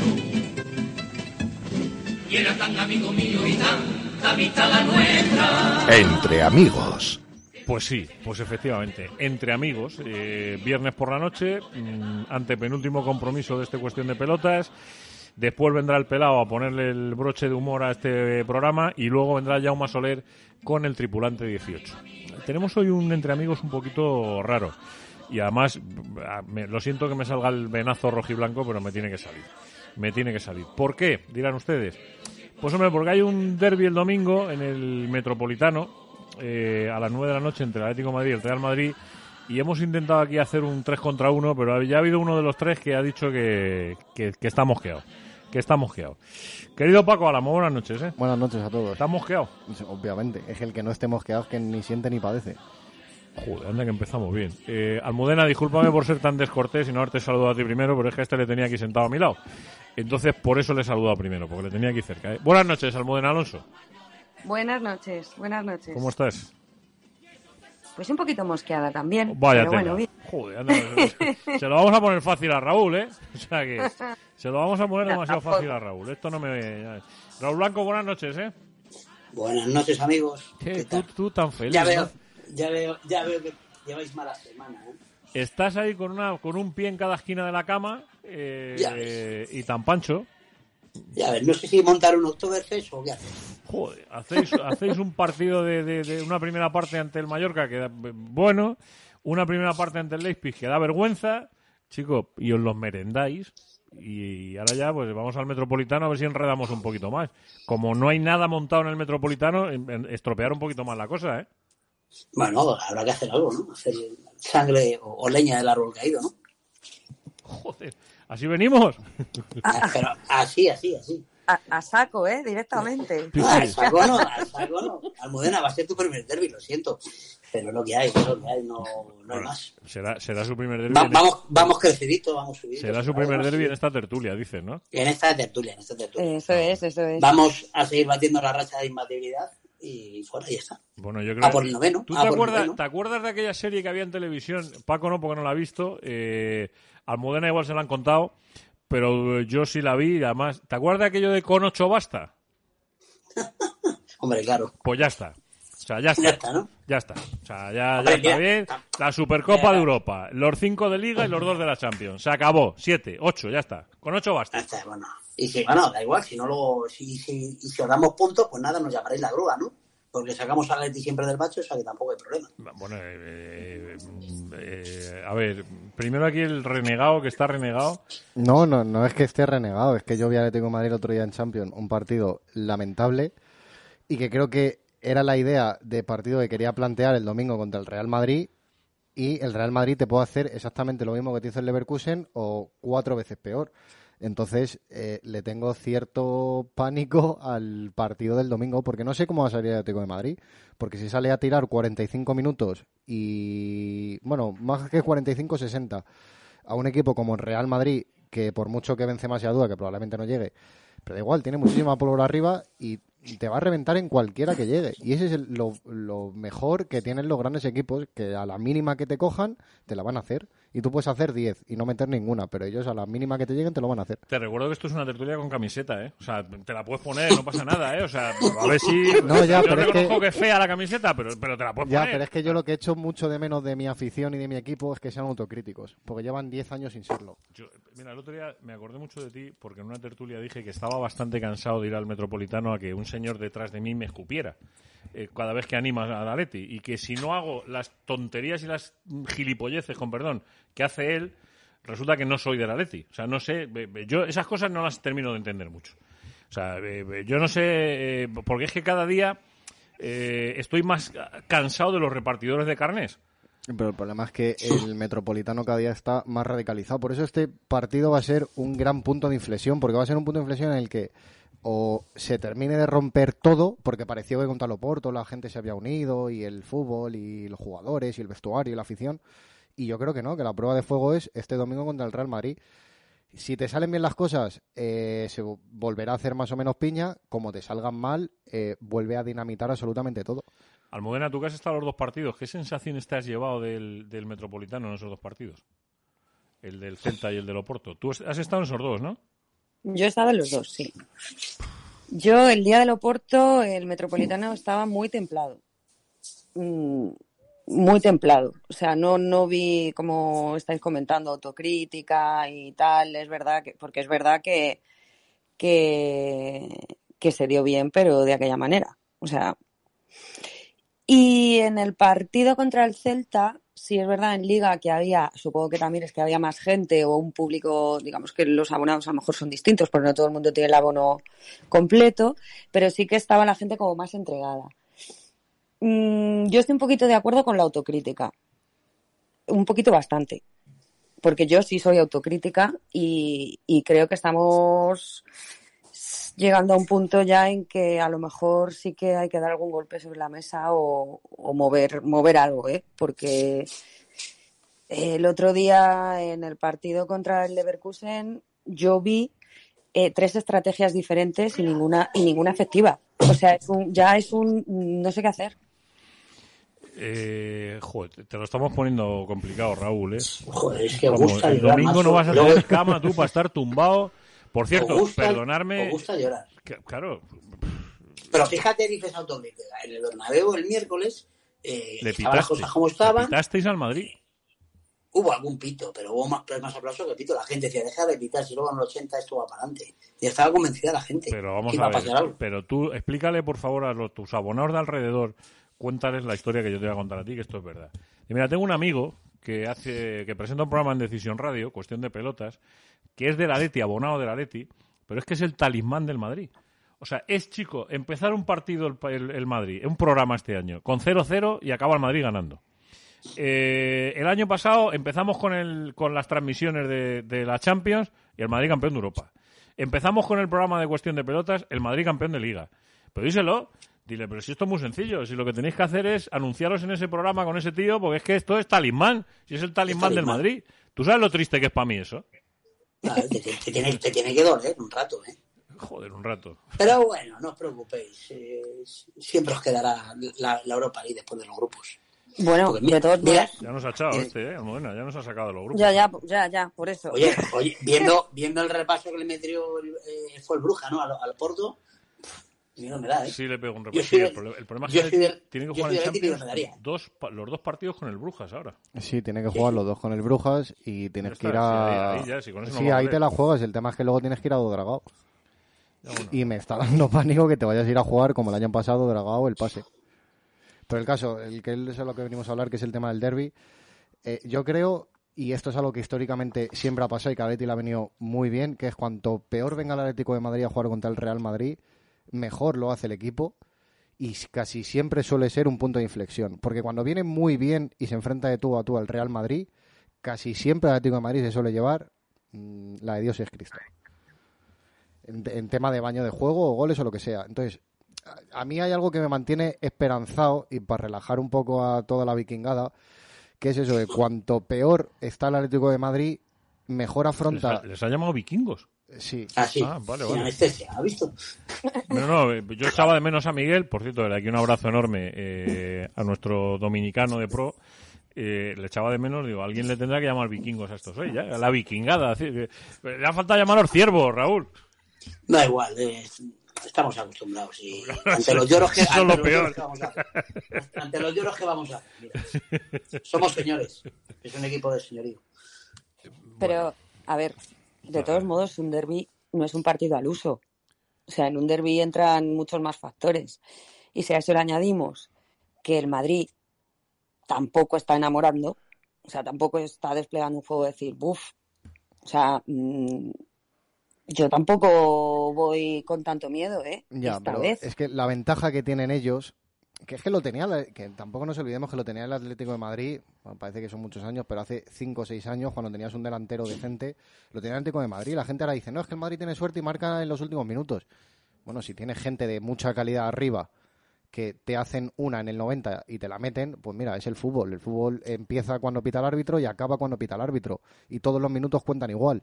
Porque igual que nosotros llegamos así a una final de Champions, a dos, eh, y ganamos dos títulos de liga, mm, pues mira, para el Madrid también vale igual que vale para nosotros. Entonces, el tema es ese, que es lo que dices tú, el derby es un punto de inflexión y cuentan muchos factores. Sí, Mira, yo os voy a decir una cosa y no sé, eh, vosotros tenéis el pálpito de este año del Metropolitano que habéis ido, yo todavía no. Yo, evidentemente, las obligaciones laborales me lo impiden eh, y entonces iré cuanto pueda, pero de momento es evidente que no puedo ir. Eh, yo tengo la sensación que el domingo el punto de inflexión es o el principio de una guerra civil entre el Atlético Madrid, la afición, los jugadores, la- el palco, o el final de algo para que empiece otra cosa. Es decir, el Atleti no puede seguir como está. O sea, no puede seguir con ese estado de tensión permanente que hay entre unos tíos que de pronto deciden que no animan al cholo, que no animan a los jugadores en activo, eh, los del palco descojonándose de lo que pasa en, en el campo, perdón, riéndose de lo que pasa entre la afición. Yo creo que eso, eso se ha acabado. O sea, no puede ser que el Atlético de Madrid esté gobernado por un trozo de una grada. O sea, no puede ser. Ya, pero y eso luego es- no va a ser. No, Sí, no, luego no- Arrancas tú, arranco yo. Arranca, arranca. Dale, dale, dale. Digo, y luego, y luego va a tener un problema, y sobre todo como tenéis la situación actual en el, en el club, es que como el, como el Madrid le dé por haceros uno o dos rápido, ¿qué va a pasar? Claro, pues ahí, ahí es donde Porque voy. venís, ven- venís de los dos últimos partidos, los últimos partidos fastidiados, ¿y qué va a pasar? Eso va a ser muy duro, ¿eh? Pues ahí y los empieza, jugadores, a los jugadores los hunden. ahí empieza el caldo de cultivo que ya hay y eso ya es la olla a presión. Entonces, si el Real Madrid te hace uno o dos en, los- en la primera media hora, el Metropolitano va a ser una olla a presión. ¿Qué me falta a mí? Eh, que yo eso lo he vivido mucho tiempo y muchas veces en el, en el Calderón, que es, y yo lo siento mucho, no me gusta, pero de vez en cuando hay que hacerlo. Es como cuando te tiran un tirón de orejas tus padres. Que es una gran pitada cuando tu equipo está en un muy mal momento lo está haciendo muy mal, porque sabes que tiene el potencial para hacerlo, pero no lo está haciendo. Entonces, a mí las palmaditas en la espalda, que es lo que lleva haciendo este equipo 10 años, pues a veces me valen y a veces no. Entonces, si le tienes que pegar, si el Madrid te pega un repaso mm, y le tienes que pegar una señora pitada al, al equipo, pues mira, se la tienes que pegar, ya está, no pasa nada. Dime, Raúl, ¿qué vas a decir algo antes de acabar? No, yo no, yo no. Yo no iba a decir nada. Vale, vale, vale. Me ha, me ha parecido... Pero bueno, como desea- mucha suerte. Pues sí, yo, yo también nos deseo mucha suerte.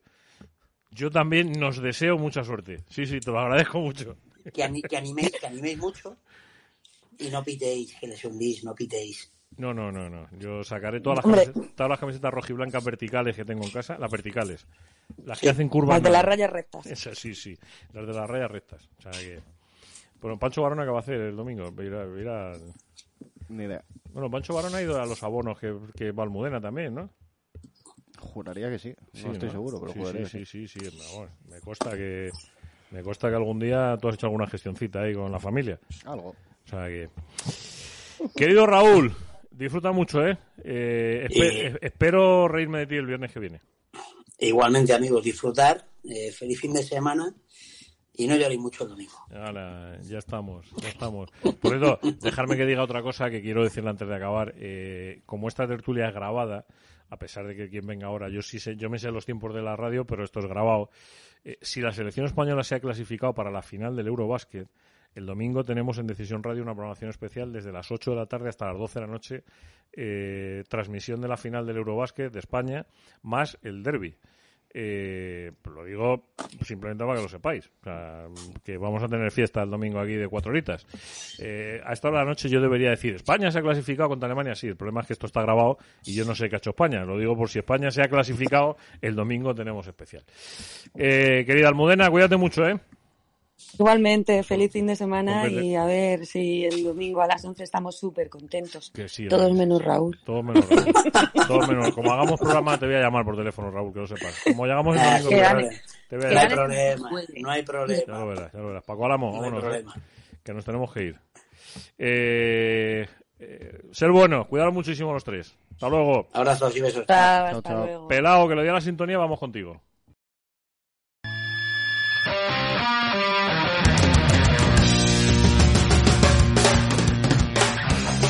Las peladillas de Fernando el Pelao. Qué mejor manera de terminar un viernes antes de que nos subamos a un barco con, eh, iba a decir con Jauma Sagalés. Tiene narices, me va a matar, eh, me va a matar Jauma. Pero no es Sagalés, no es Sagalés. Es que tengo, de verdad, ustedes no se pueden imaginar lo que se desgasta la cabeza de un señor mayor, que cada día es más mayor. Eh, Jaume Soler, perdóname, de verdad, querido mío, perdóname. Eh, eh, un señor de estos que ya está metido en los viajes de la Comunidad de Madrid para mayores. Yo, pues ya estoy metido en esos viajes. Al pelado le queda un año. Pero que es que, que, que, que ya puedo ir de viaje con los mayores en, el, en, en los viajes de la Comunidad de Madrid. Fernando el Pelado, buenas noches. Buenas noches, don Juan Manuel. Y ent- entonces, entonces, joder, vaya, vaya, vaya noticia. Entonces, esto, dentro de, de año y pico nos vamos juntos. Sí, sí, sí, pero escucha que es que podemos llevarnos a una a la pareja de hecho al matrimonio. Anda, fíjate tú. No, no, no, no, no qué leche. No, no, no vamos, so- no vamos solos. La primera, la primera incursión o excursión, como quieras llamarlo, no vamos solos para tanto en el terreno. Ya que nunca he ido a Benidorm, ¿Tú eres oyente de Decisión Radio? Sí. ¿Escuchas Cuestión de Pelotas? Sí. ¿Escuchas al, al pelado los viernes por la noche o en el podcast? Sí. Pues mira por dónde tiene premio. Anda. Claro que sí. Lo soltamos, lo soltamos así. ¿Eh? Venga. Pues nada, pues para toda la gente que vaya, yo actúo mañana sábado en la Gran Vía, en el número 70, la Gran Vía, la Cita del Loro, a las 21.30 con el espectáculo Notas. Tenemos allí, en taquilla, indicando el código cuestión de pelota, cuatro entradas, entradas de dos por uno. Es decir, saquéis una entradita y os van a regalar la segunda.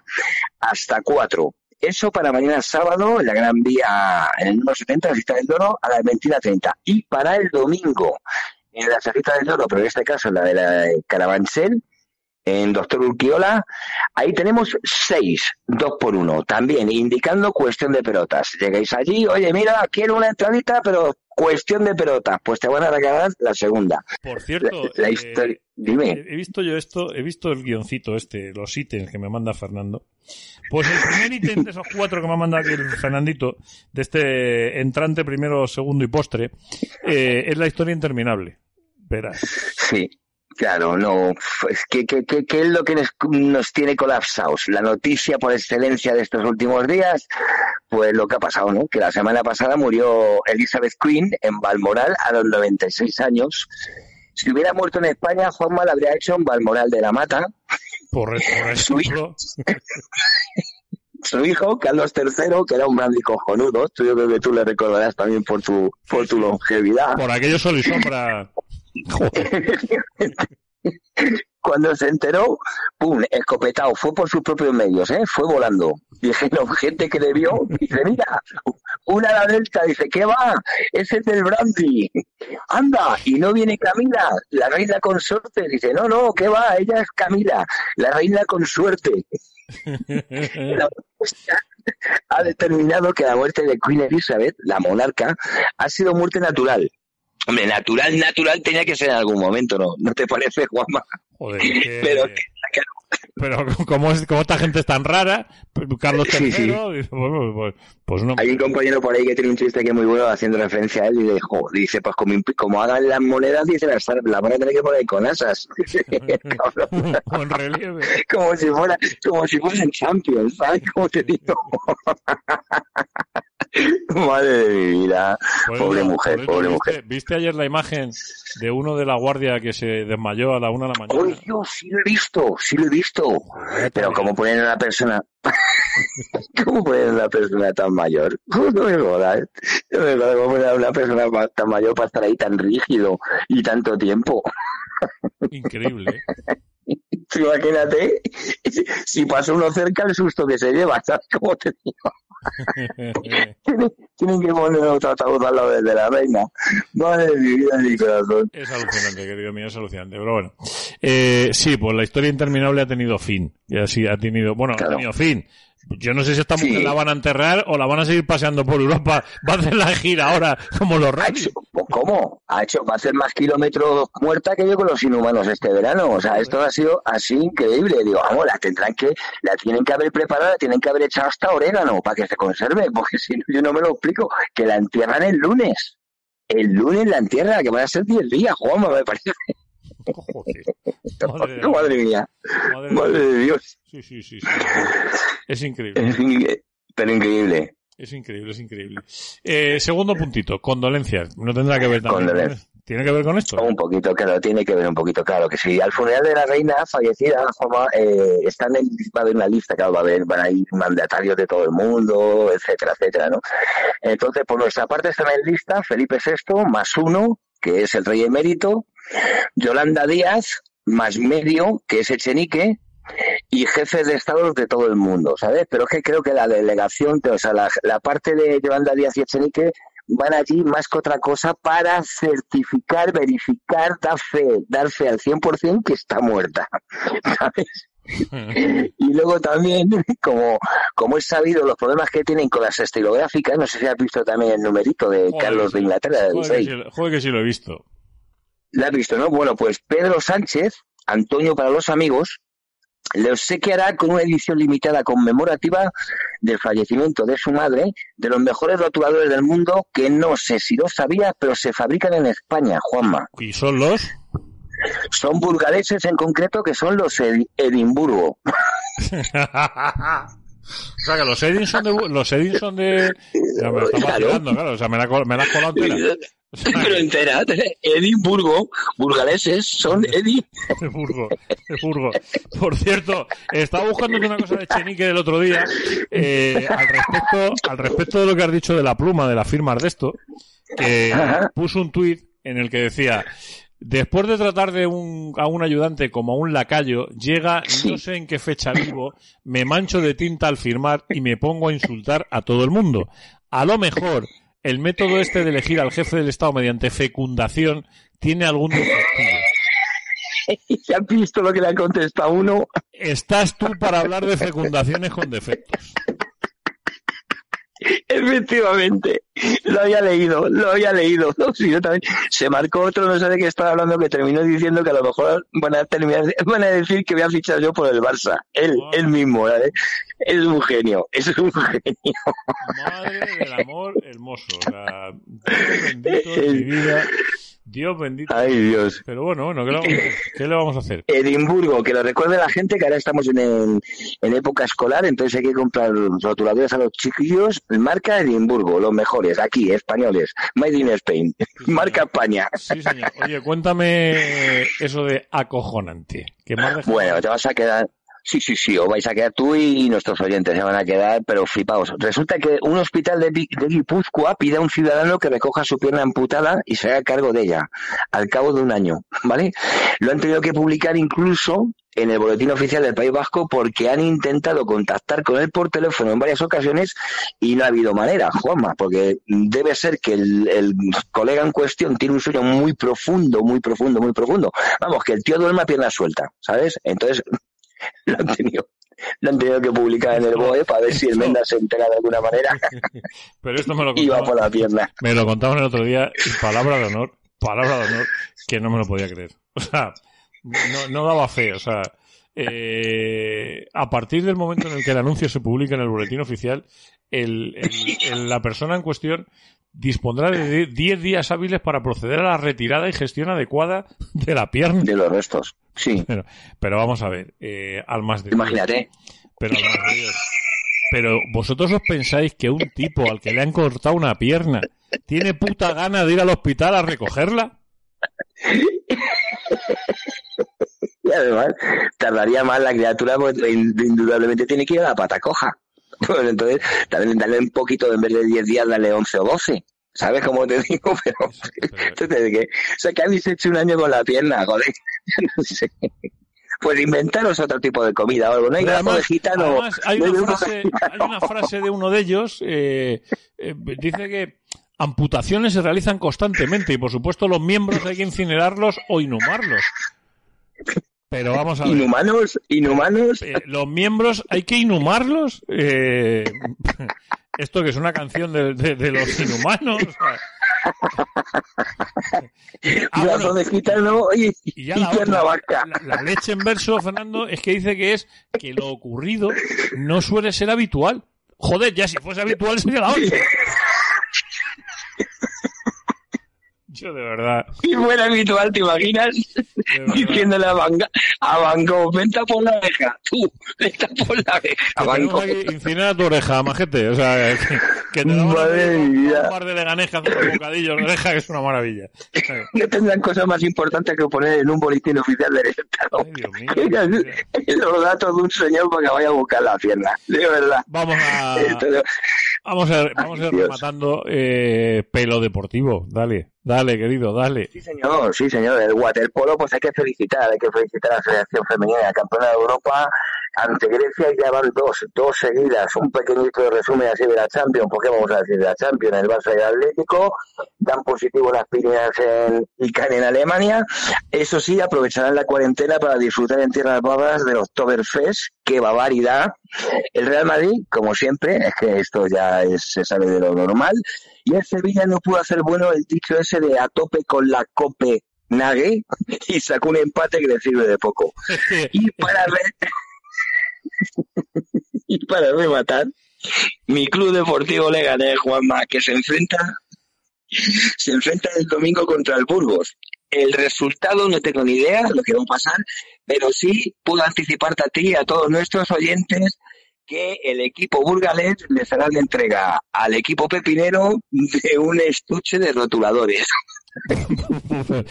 Pero tú te imaginas, tú te imaginas de Edimburgo los. Claro, claro. Autóctonos, son autóctonos. Me, me, ha venido a la cabeza de repente. Digo, y han hecho lo, lo del de intercambio de, de, de, preseas de estas. Y de pronto me he visto, he visto a los dos capitanes, uno agarrándose el pepino y el otro la morcilla.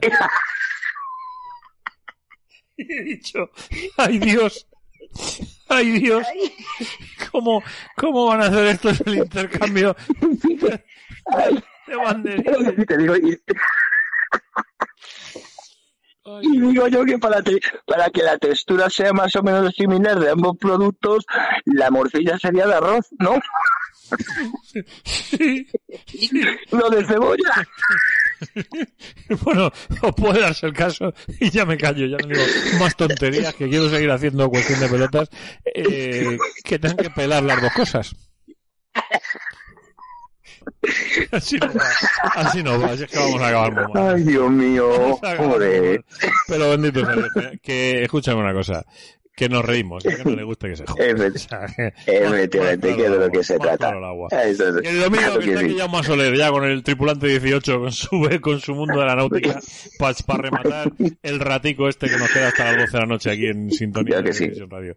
Un abrazo grande. amigo. Recordar, recordar, tropas, recordar, mañana es sábado a las 21.30 en la Gran Vía, Gran Vía a las 21.30, 4 2 por 1 y el domingo la chorita de lo de Carabanchel a las 18.30, 6 2 por 1, código cuestión de O pelotas. sea, seis y media el domingo, eh, nueve y media el sábado en eh, Correcto. Gran Vía y el domingo en Carabanchel, la ochocita al loro. Correcto. Pues sí, señor. Aprovecharos, aprovecharos, hombre, con dinerillo ya os ahorraréis.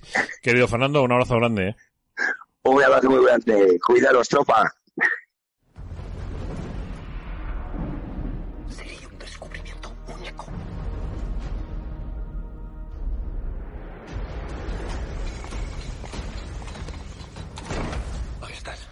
Camino más corto para llegar a las Indias de sus riquezas. Lo descubriré para vos. Merece la pena buscar la gloria si acabas muerto en el empeño. Estaré con vosotros tan pronto como pueda. Muchos temen el enorme desafío que les ofrezco. Es preciso que le tengan miedo. El rey os exigió que compartierais vuestras decisiones conmigo. Y eso es precisamente lo que estoy haciendo. ¡No! Los hombres dudan de que ni siquiera sepáis a dónde vamos. Os acusan por traición. ¡Prendedle! ¡Fuego! El mapa termina aquí. Mea culpa, mea máxima culpa. Pero el mundo no. Hemos navegado por aguas que jamás nadie antes había navegado. Estamos recorriendo el mundo que no conocemos. Todo eso no servirá para nada si no conseguimos completar este viaje. Volvamos a España y hagámoslo con las bodegas a rebosar de especias.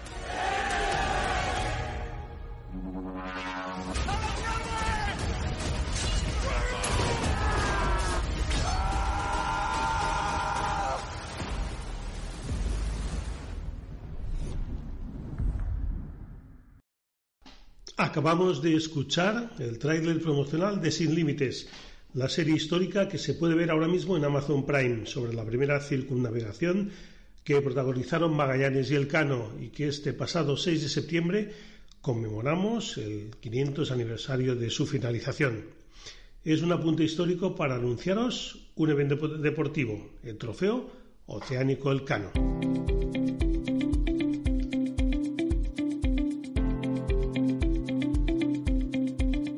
Tripulante 18, el programa de los deportes náuticos. Dirige y presenta Jaume Soler. Muy buenas a todos y bienvenidos a Tripulante 18, la radio de la náutica.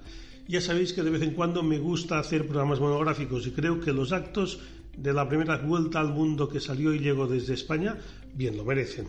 En esta ocasión nos desplazamos hasta Sanlúcar de Barrameda justo el 6 de septiembre para poder vivir in situ los actos conmemorativos y donde no podíamos faltar a la presentación del Trofeo Oceánico Juan Sebastián del Cano, que se presentó por todo lo alto en el Castillo de Santiago, lugar emblemático donde los haya y donde no faltó nadie.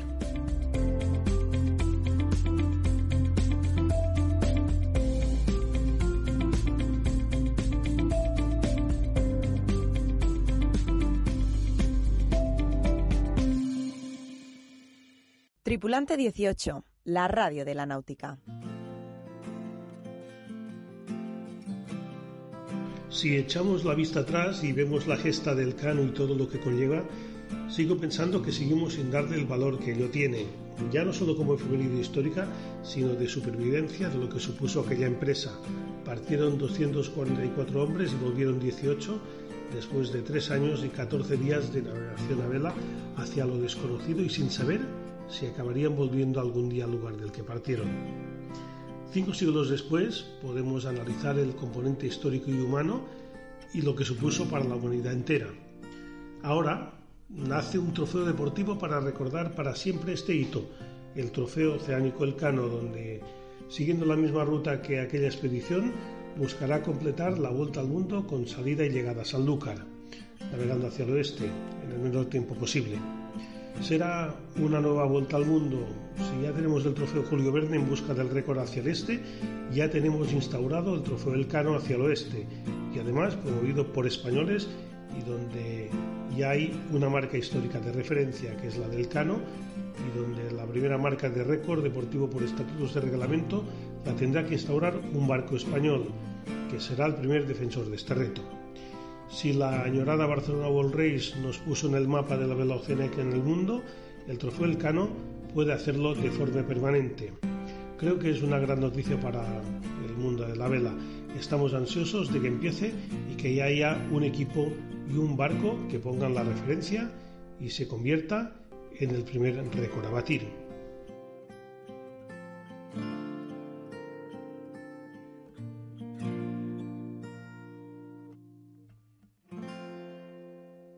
Hola a todos, buenos días desde Sydney, Australia. Soy Rafa Trujillo y yo escucho Tripulante 18 con Llama Soler. Un abrazo a todos. Y a continuación vamos a hacer un repaso de las noticias más destacadas. La alicantina Ascensión Roca de Togores se ha proclamado campeona de España de la clase Europa, tanto en categoría absoluta como en femenina, en aguas del Estartit, en Girona. El gerundense Ramón Figueras ha sido el vencedor en categoría masculina. Estados Unidos ha sido el ganador del Gran Premio de Francia de SerGP, al superar en la gran final a Nueva Zelanda y a Gran Bretaña. España ha finalizado en séptima posición. Baleares se llevó la regata de la mujer organizada por la Real Federación Gallega de Vela en aguas de la Ría de Ourosa. Aleix Sellés, a quien tuvimos en tripulante 18 en el anterior programa, finalmente no ha podido tomar la salida de la Golden Globe Race al no llegar del palo de su barco antes del tiempo límite de la salida fijado por la organización, que era el 11 de septiembre. Los líderes orensanos Antonio Castelo y Alejandro Alonso fueron los vencedores del Campeonato Ibérico de Wake Surf Trofeo Junta de Galicia en el segundo evento de la Semana Banca. Puedes encontrar todas estas noticias y más a través de nuestra web www.tripulante18.com y nuestro Twitter arroba 18tripulante.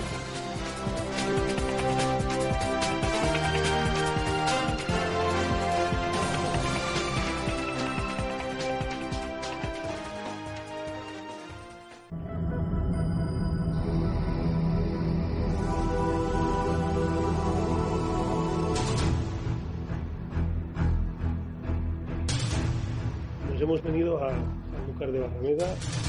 Hoy grabamos esta entrevista, es el 6 de septiembre de 2022 y hoy se cumplen 500 años de que Juan Sebastián Elcano llegara aquí después de dar la vuelta al mundo. Y nosotros estamos con otro vueltamundista, más moderno, pero que no la ha dado una, sino varias veces. Estamos con, con Alex Pella. Alex, bienvenido de nuevo a Tripulante 18. Hola, muchas gracias, Ama. Gracias por atender y placer estar con vosotros. Bueno, San Lugar de Barraveda pues, tiene un significado muy especial para, por lo que es la historia de, la humanidad, la historia de España. Bueno, y para un vueltamundista a vela, pues supongo que también, ¿no? Sí, así es. La verdad es que es un sitio entrañable porque aquí se salió y se volvió de la primera circunnavegación con el proyecto de Magallanes y la vuelta acabada y completada por, Juan Sebastián Elcano y sus otros 17 compañeros. Y estamos aquí también, aparte para conmemorar esto, aprovechando pues estos actos del quinto, del, quinto centenario, de los 500 años de la Vuelta al Mundo, pues para presentar un proyecto que tú tenías en la cabeza y, que durante mucho tiempo pues estuviste ahí intentando, estuvo a punto de salir el año pasado, pero bueno, parece que se ha convertido en una realidad como es el trofeo Juan Sebastián Elcano. Cuéntanos un poco en, qué consiste. Bueno, así es. La verdad que después de muchos años yo me, me, me, empiezo a interesar un poco por la historia del cano, eh, coincidiendo con el cuando batimos el récord de vuelta al mundo en, 40 días y eh, que, que, se están empezando a, a, mover los, los, acontecimientos del quinto de este quinto centenario, ¿no? Y digo, aquí pensaba que hay algo que hacer, hay algo que hacer. Entonces empecé un proyecto eh, que ha ido derivando de estos, estos años de 16, 17, fíjate si han pasado años. y al final, pues estamos ahora como que al principio de un, de un sueño que está haciendo realidad. Ya que esta noche presentamos lo que es el, trofeo de José Sebastián Alcano, que es el récord de la vuelta al mundo eh, hacia el oeste. Eh, como bien sabéis, los, los aficionados de la vela y el récord del mundo eh, normal, que es el trofeo Verne, pues este sería, digamos, lo mismo, pero hacia, hacia otro lado. Esta es una idea que a mí me rondaba la cabeza cuando, repito, cuando batimos lo que es el, Julio Verne y que está, digo, este comercio, digo, aquí, hay que hacer algo, no, no puede ser que la primera cinco nación no tenga su eh, trofeo. Eh, luego eh, es como que una oportunidad para poner algo aquí, que se quede aquí. Mm, como bien sabes, todos los grandes eventos que han pasado por nuestro país llegan y se van. ¿eh? Y aquí es algo que es nuestro, ya que esto se hizo desde aquí. Y, bueno, pues hay esta componente histórica eh, que ya tiene un valor increíble. Otra cosa también muy importante para destacar de este trofeo es que esta ruta no tiene un, un, valor, hasta ahora no tiene un valor. Hay un tiempo, ahora por ejemplo, de tiempo de referencia, que es el de Jean-Luc Van que es eh, 122 días, pero no es una ruta que tenga un, un, valor. O sea que tenemos una oportunidad ahora de, marcarlo dentro del marco de este, de este, con este pequeño reglamento y este trofeo y darle, darle el valor que, que, le corresponde. Sí, porque hay un trofeo aquí que se llama la Ruta del Descubrimiento que sale desde Cádiz, que creo que, se empezó en el 92, que también aquí los actos, y, pero faltaba este, faltaba este que, es el de la Vuelta al Mundo. Así es, la verdad que es un, símil muy bueno el que has hecho. Eh, aquí en el 92 han pasado muchísimas cosas una Olimpiada de Barcelona que tú la estás ahora rememorando mucho en, tus, con, tu programa, eh, hubo la exposición de, Universidad de Sevilla y como dices hubo la, regata esta que se hizo, en varias ediciones, yo no, ahora no me acuerdo cuántas se hicieron, pero que pues sí, tiene todo el sentido que, que en nuestro país tengamos esa regata, esa tranza, que era la, la, la, ruta del descubrimiento, que fue una, una regata con éxito de participación, de difusión y todo, y aquí, pues claro, pues nos quedaba este, este, estaba, estaba por hacer. Lo del trofeo Cano, eh, como se dice burlamente, nos lo han puesto a huevo, porque realmente que estaba, realmente todo parecía que iba a hacer. Yo tengo que decir que andaba tiempo, más que en el trofeo, esto me vino más tarde la idea. Eh, yo pensaba hacer la ruta y dar a conocer la ruta, contar, ¿no? darle un valor y tal. Luego, cuando este invierno salí con, con, con, con el proyecto Just Again, lo pensé y digo, oye, ¿por qué no, por qué no ya hacemos la salida desde, desde Cádiz o desde Sanlúcar y, y lo movemos desde allí y tal? Hubo una posibilidad, al final no se pudo, no se pudo completar, había problemas también con el tema del, COVID, desplazamientos, equipo y todo, y no lo hicimos. Entonces, cuando yo acabé el, proyecto con, con, con como sabéis, después de, de los percances, después de Cadornos, en todo ese viaje tuve muchísimas ideas, digo, oye, cuando vuelva, esto lo tenemos que mover. El proyecto fue una acogida brutal, tanto en las instituciones, ya que está pues, la Junta de Andalucía, entre otros, eh, apoyando este, este proyecto, la Diputación de Cádiz, el Ayuntamiento de Sanlúcar, bueno, pero sobre todo que el tema de, la, Junta que esté en, en, marque y le nombre este trofeo, pues es un paso muy importante. Eh, a mí me queda ahora eh, buscar después de, a partir de mañana ya, el, el, desafío. ya estoy organizado, ya tengo varias visitas organizadas con, con privados, con empresas privadas, para mover el, buscar el presupuesto para, para el Defender del, del, trofeo, que es a lo, que voy. Y la verdad que estoy sorprendido de, con estos pasos que estamos dando, la acogida que está teniendo. Estoy súper contento, soy súper optimista y sé que en breve estaré en marcha. Esto será como el trofeo Julio Verne, es decir, eh, habrá un barco que, que, hará el primer récord, ¿no? Me imagino, pero serán barcos con tripulación, a dos, en solitario, ¿cómo, cómo, cómo está pensado? El reglamento es absolutamente abierto en este sentido. Técnicamente es un reglamento abierto. uno puede ir con el barco que, considere que puede batir ese, ese récord. Pues un monocasco, un multicasco. Es absolutamente abierto. La responsabilidad es de patrón, por supuesto. Y, luego con tripulación o, solitario también es abierto. El récord actual, tengo que decir una cosa, es que el trofeo tiene un reglamento y está marcado dentro del World Sailing Speed Record Council, que es el organismo que rige los récords de velocidad a vela. O sea que completando ese recorrido está homologado como récord de vuelta al mundo. Esto es muy importante y, eh, nosotros en el marco del, del, del Festival del Cano el, es absolutamente abierto. El récord actual es un récord homologado por este organismo que he dicho ahora en, en solitario. Son 122 días. Eh, Jean-Luc salió desde Sabedolón y llegó a Sabedolón. Nosotros lo podemos hacer desde, desde Sanlúcar. Está, está homologado, cumplimos con la instancia, con, el recorrido, con todo. Y bueno, yo mi plan es hacerlo. Eh, bueno, es ser el primero en poner este tiempo de referencia. Yo lo quiero hacer con tripulación, una tripulación reducida, porque quiero completar el recorrido, quiero acabar, quiero marcar con este primer tiempo una pauta. ¿eh? Eh, bueno, lo dejo abierto. Si yo mismo u otro lo quiero hacer en solitario, pues lo dejo absolutamente abierto. Pero mi idea, mi idea de mi, del proyecto es hacer, ahora hemos creado el trofeo y hacer un, defender de este, de este trofeo, establecer un tiempo de referencia y yo lo quiero hacer con una tripulación reducida. Ahora mismo yo creo que variará entre cuatro y seis tripulantes eh, a bordo, dependerá del, de la embarcación.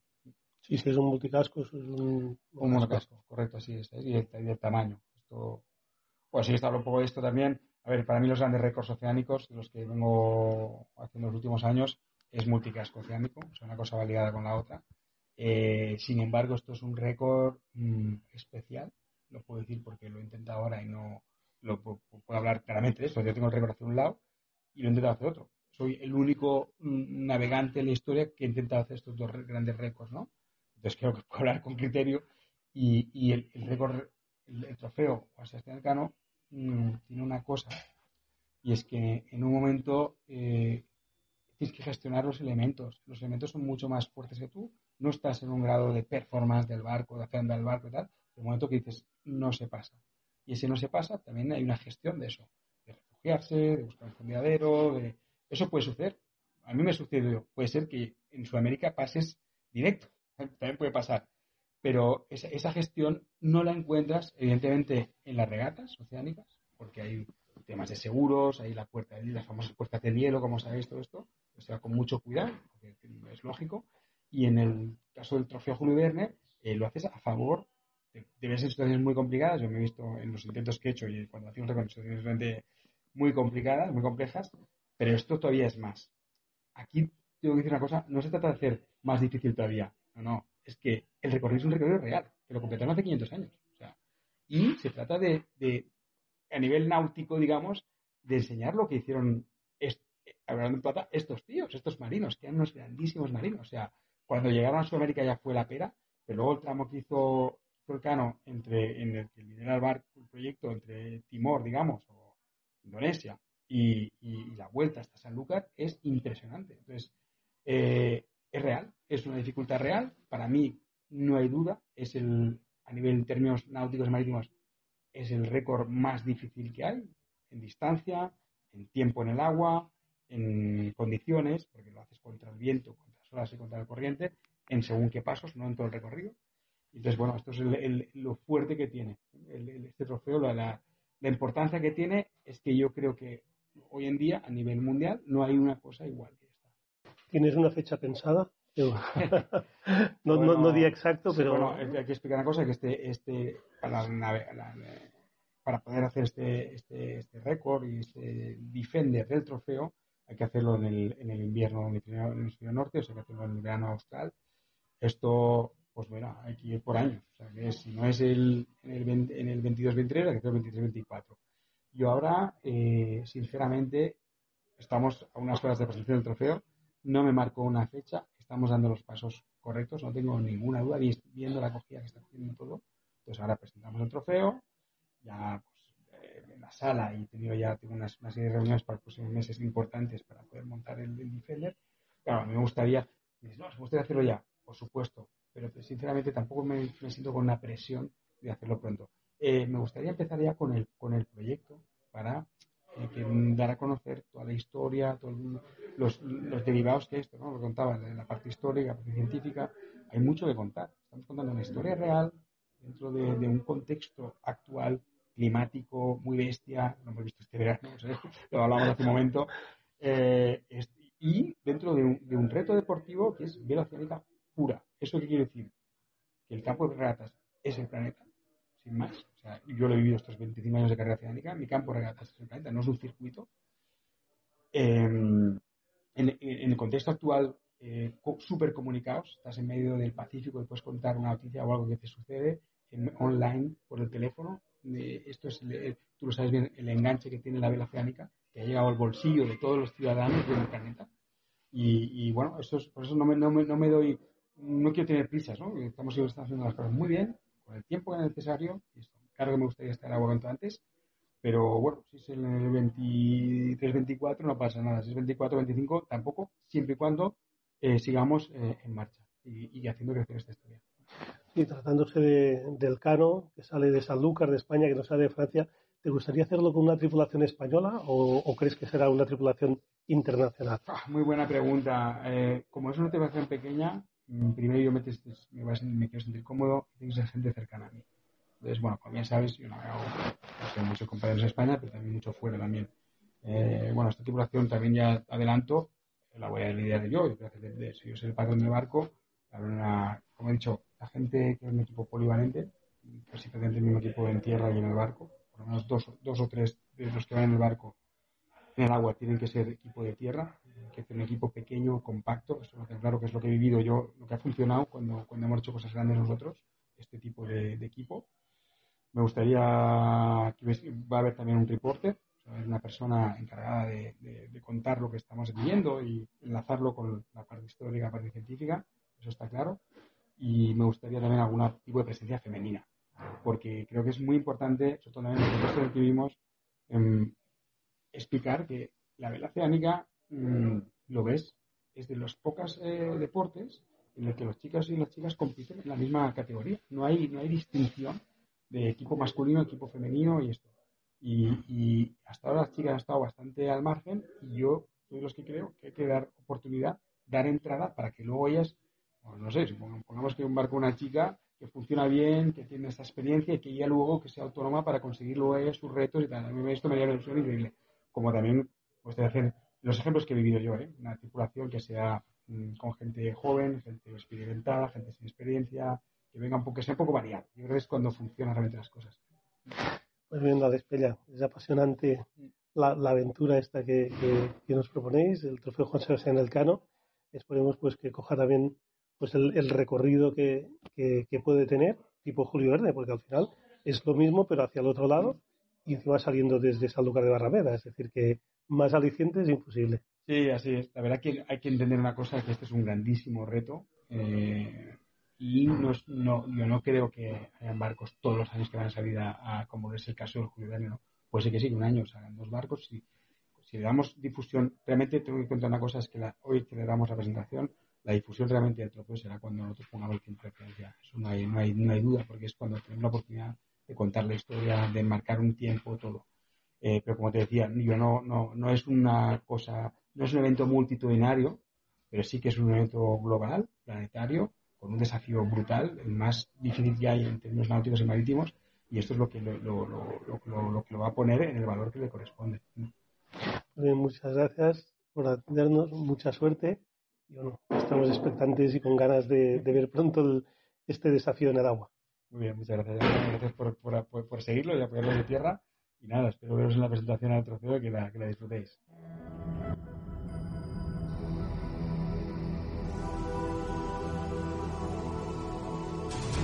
El Trofeo Oceánico Elcano es un desafío planetario con un recorrido de 40.000 kilómetros en el que se cruzan todos los océanos.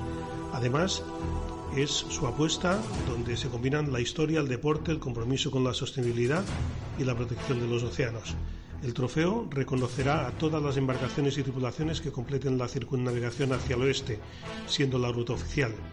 El trofeo, puesto en marcha por OpenSea, cuenta con el apoyo de la Asociación 500 años de la primera circunnavegación a vela y con el respaldo institucional de la Junta de Andalucía, el Ministerio de Cultura, la Diputación de Cádiz y la Armada Española. Si hace unos minutos hemos hablado con Alex Pella, ahora tenemos con nosotros al director del Trofeo Oceánico Elcano. Ignacio Delgado, bienvenido a Tripulante 18. Hola, ¿qué tal, Jaume? Un placer estar con vosotros. Bueno, un, trofeo nuevo y un reto, ¿no? Bueno, un trofeo nuevo según se mire. Yo creo que el, trofeo estaba ahí desde hace 500 años y lo que hemos hecho, bueno, con este formato y efectivamente con el trofeo ha sido pues, poner en valor una historia, una historia preciosa, la de la primera circunnavegación, que a través del trofeo queremos traer al presente y, y sobre todo proyectar al futuro.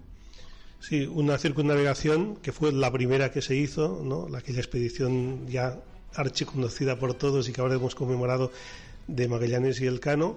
Uh, luego se han hecho otras mm, circunnavegaciones pues en esta misma ruta, muy pocas, pero bueno, la institucionalización de, un récord y más en este momento que se han cumplido estos 500 años, pues bueno, mm, puede ser un plus para que se inicie una nueva era en, la competición a vela. Yo estoy seguro de que sí, que, esa ruta es apasionante, es el, viaje por excelencia, la, la más más complicada de todas, eh, porque como sabes en el hemisferio sur supone navegar contra el viento y las corrientes predominantes. Y, bueno, el hecho de, crear un trofeo en, su nombre y, desde Sanlúcar hasta Sanlúcar con origen y destino en Andalucía, pues el hecho de que el trofeo exista va a suponer también un gancho eh, para muchos desafiantes que se fijen en él. La presentación fue un éxito, además hubo pues mm, todas las autoridades que, que, podía haber en aquel momento, además en un día muy muy importante y además con un éxito de, convocatoria que bueno, que hubo gente que se quedó fuera seguro. Bueno, sí, la, la, la, presentación del día 6, el día histórico del 6 de septiembre en Sanlúcar de Barrameda, creo que fue magnífica. Hubo una convocatoria de asistentes buenísima de todos los eh, diferentes ámbitos de, la sociedad, de las instituciones, de la Armada, de, las Fuerzas Armadas, del mundo de la academia, del mundo de la empresa y la verdad quedó todo el mundo encantado. Eh, fue un evento que hicimos un poco al filo de lo imposible en tiempos. Eh, no, es fácil organizar un evento de esa calidad en, en, tan poco tiempo y sobre todo en las fechas de verano cuando la gente está otra cosa, pero pero bueno, fue un reto muy bonito y yo creo que salió muy bien y, será el origen de, muchos eventos más de esta naturaleza. Sí, a todos, todos conocemos o nos suena pues el, trofeo Julio Verne, que es dar la vuelta al mundo, el récord de dar la vuelta al mundo pues hacia el este. Ah, esto va a ser hacia el oeste, es decir que bueno, son dos récords totalmente compatibles, evidentemente. Efectivamente, son dos récords compatibles. Quizá el, trofeo Julio Verne es, puramente competitivo, es decir, solo premia a las embarcaciones que rebajan el récord anterior. El trofeo Juan Sebastián Elcano eh, pretende eh, ser más abierto y, reconocer a todos los finishers. Eh, creo que la historia y el valor del trofeo es más más valioso este trofeo en el sentido de que no está inspirado en una novela de ficción de hace 100 años, sino en una historia real de hace 500. ¿vale? Y esa historia es, es precisamente eh, la ruta que, el trofeo eh, repite. ¿no? Em, del mismo modo, em, hay otro componente muy importante que es, que es el compromiso con la sostenibilidad y el reglamento del trofeo Elcano eh, prohíbe terminantemente eh, la generación de residuos o la generación de ningún impacto medioambiental, con lo cual se exige una navegación 100% sostenible, por lo, por lo que los barcos desafiantes deberán demostrar su plena autonomía energética para afrontar el desafío. Así que no solo es un desafío deportivo y humano, sino también tecnológico. Bueno, y quien se ha involucrado también desde el principio y tenía esta idea desde hace tiempo, pues es Alex Pella, conocido por todos, voltabundista, y aparte que es una persona que cuando coge un proyecto se apasiona y en este caso está dispuesto a ser el primero en, marcar el tiempo, ¿no? Al menos es su, su idea, lo, que nos ha comentado. Hombre, Alex Pella es sin lugar a dudas el desafiante natural de este trofeo. ¿no? Es un trofeo que defiende la Armada, eh, es un trofeo español que, que, defiende la Armada desde el año 1522 y como defender del trofeo pues pues también el reglamento tiene previsto que sea un, equipo una tripulación española quien, quien, quien lo defienda y establezca el tiempo de referencia el tiempo de referencia actual, ¿vale? El, original, el histórico es de 1082 días, eso es lo que tardó la nave Victoria en completar la circunnavegación y, bueno, y Alex debe ser eh, quien lidere eh, ese, ese, equipo para el primer desafío. ¿no? Y el objetivo, pues eh, quizás un poco ambicioso, pero sería intentar rebajar de 100 días la circunnavegación hacia el oeste. Y Alex es, es la persona idónea, es el, es el mejor. Y, yo creo que este proyecto y esta circunnavegación también le, le pertenecen. Sí, porque hay, hay récords ya establecidos de, de, esta ruta, no, pero claro, no salen de Sanlúcar ni llegan a Sanlúcar, sino que son récords que yo creo que todos han salido desde, desde Francia. Claro, como sabes, Jaume, el, la, Bretaña francesa es la cuna, es el, Silicon Valley de la, de la vela oceánica, ¿no? Y, desde allí están saliendo todos los récords oceánicos. Queremos, mm, de algún modo, con el Trofeo Elcano, traer esa cultura y desarrollar esa cultura en España, que, tiene muchísima más historia que los franceses o los ingleses y a veces quizá fallamos en, creernos y, dar a conocer nuestra propia historia y el Trofeo Elcano pretende, pretende hacer eso. ¿no?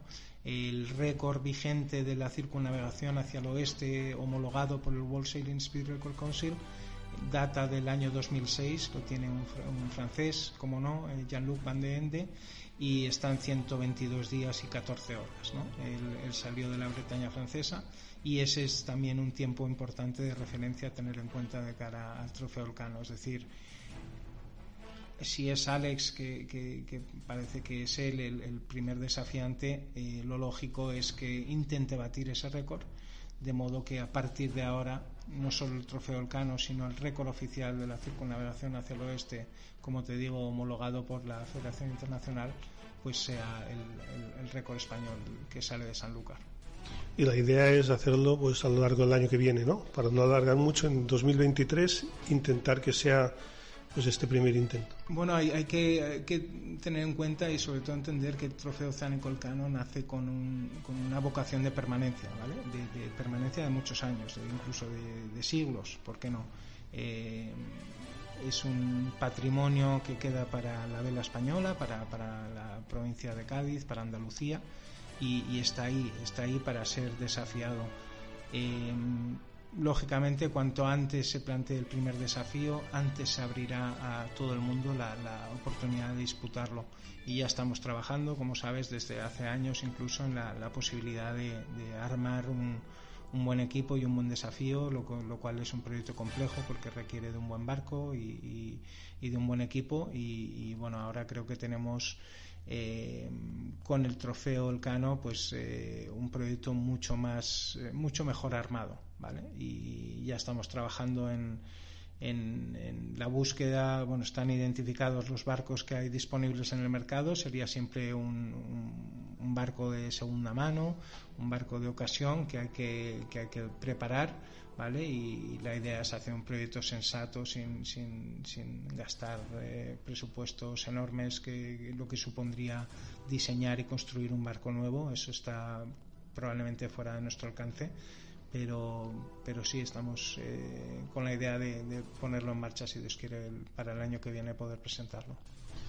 Pues Ignacio Delgado, enhorabuena por la iniciativa. La verdad que, que, seguro que será un éxito. Yo creo que aquí se va a involucrar todo el mundo porque lo que dices puede ser un trofeo permanente, una defensa del primer barco español y a partir de ahí, pues nada, que, que lo, intentes, lo intenten muchos más y, y seguro que puede ser uno de los trofeos de, referencia en los próximos años. Yo creo que sí, que, es cuestión de tiempo que se convierta en lo que es, ¿vale? Es el objetivamente, ya más estamos hablando del, del evento deportivo más grande del mundo, porque no hay ningún desafío que, recorra más distancia, es un circuito de 40.000 kilómetros. Eh, que supone más de 100 días de competición ininterrumpida, es una contrarreloj planetaria eh, no hay nada más grande, no hay nada más histórico. Es un, trofeo que data de 1522, ¿vale? La, famosa Copa América siempre hace, hace gala de que es el trofeo deportivo más antiguo del mundo. El trofeo Elcano eh, eh, tiene 500 años, ¿vale? Y también el más sostenible porque el reglamento exige una, una navegación 100% eh, neutral en emisiones de CO2 y en cualquier tipo de residuo. Así que ha sido un apasionante llegar hasta aquí, va a ser más apasionante aún desarrollar este proyecto y como te decía, muchísimas gracias a, la asociación eh, sanluqueña, 500 años primera circunnavegación, un grupo de gente encantadora, fantástica, apasionada, que, se han volcado en, ayudar a, poner esto en marcha. Y también a la Junta de Andalucía, como no, en especial al presidente Juanma Moreno, que, también con su presencia en la presentación del día 6 pues le dio la importancia que el, premio y el trofeo merece a la Junta de Andalucía, al Ministerio de Cultura y Deporte y a la Diputación de Cádiz por haber, por haber apoyado una iniciativa de este tipo que yo estoy seguro de que es el mejor legado del quinto centenario. Pues bien, estaremos atentos, seguiremos en contacto y seguro que habrá muchas noticias pronto. Muchas gracias, Yama.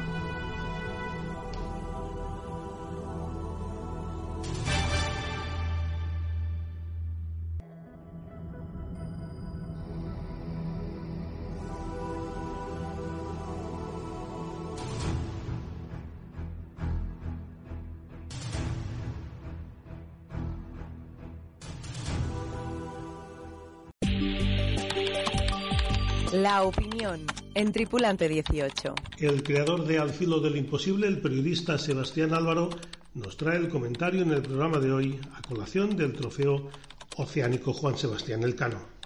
El 6 de septiembre del 2022 vivimos realmente una noche eh, única, mágica diría yo, y en muchos sentidos irrepetibles habrá que esperar otros 500 años precisamente para poder vivir algo parecido. De momento yo diría que fue un momento de reivindicación de la aventura mayor que jamás ha vivido la humanidad. Yo diría la más trascendental pero también en términos de aventura, es decir, de saber gestionar el, riesgo, de ser capaz de atreverse, de atreverse a intentar algo que nunca nadie antes había intentado, eh, realmente la hace sin parangón. Ya sé que la aventura de Alejandro Magno llegando a las puertas de la India fue muy importante y de hecho aquello también sirvió para, para crear, entre comillas, la ruta de la seda, es decir, para unir Oriente y Occidente, pero de esa manera, cuando el mundo apenas era conocido tres de los continentes, pero la aventura de Elcano fue única.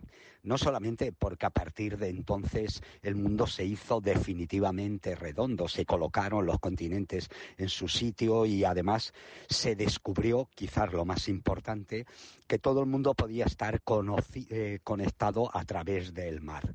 Y bajo ese punto de vista fue la primera globalización me gustaría hacer hincapié también en que fue el triunfo del humanismo, del renacimiento, de los saberes eh, científicos, de saber mirar el mundo de otra forma y también de descubrirnos a nosotros mismos. Así que para mí fue un auténtico honor, un lujo, el poder hacer una introducción delante de un público tan selecto, tan conocido, como el que teníamos en el Castillo de Santiago. Un auténtico honor, para mí un placer. El trofeo oceánico Elcano me parece que es de las cosas más importantes que va a procurar precisamente el quinto centenario. Eh, por muchas razones, pero yo sobre todo creo que por una, por, por rescatar del olvido una memoria como la de Juan Sebastián Elcano, para reivindicar que fuimos los primeros eh, y que además todo ese conocimiento lo compartimos prácticamente instantáneamente con todo el mundo y así todo el mundo cambió. No fue una cosa que favoreciera solamente a los españoles, ese conocimiento favoreció a todo el mundo y por tanto rescatar la memoria del pasado de Juan Sebastián Elcano, pero en definitiva también de nuestra historia, de la que no hay nada que avergonzarse. Eh, todo eso estuvo muy bien, se pagó un alto precio en vidas, pero sobre todo en esfuerzo y en ansia de conocer, de querer llegar más lejos, más allá, como mandaba el, escudo imperial, ¿no? Plus ultra. Eh, e, ese deseo de internarnos en, en, lo desconocido. Y solamente conociendo el pasado, nuestra historia, tenemos posibilidades de saber a qué futuro queremos ir. Y a mí me parece que este trofeo precisamente lo que hace es reivindicar todo eso. Y si eso sirve para que todos los años se vuelva a hablar de esta grandísima aventura, aventura en términos humanos y además en términos náuticos, me parece que es doble sobre, sobre sencillo, ¿no? que es realmente importante y que todo lo que se pueda hacer por sacar adelante ese proyecto, pues desde luego contará con mi participación. Los deportes náuticos en Tripulante 18. Y hasta aquí este tripulante 18 viajero en el que hemos manejado a los 18 hombres que dieron la primera vuelta al mundo y lo hemos hecho con el vueltamundista Alex Pella y el director y alma mater del nuevo trofeo oceánico Elcano, Ignacio Delgado. Nosotros nos vamos. Hasta pronto, navegantes. Tripulante 18, el programa de los deportes náuticos. Dirige y presenta Jaume Soler. Bueno, hasta aquí. Hasta aquí ha llegado este cuestión de pelotas de viernes, esta versión larga, esta versión mezclada, esta versión de tantas cosas diferentes que nos gusta a nosotros aportar los viernes por la noche. Mm, por lo tanto, lo único que nos queda por decirles es que sean muy felices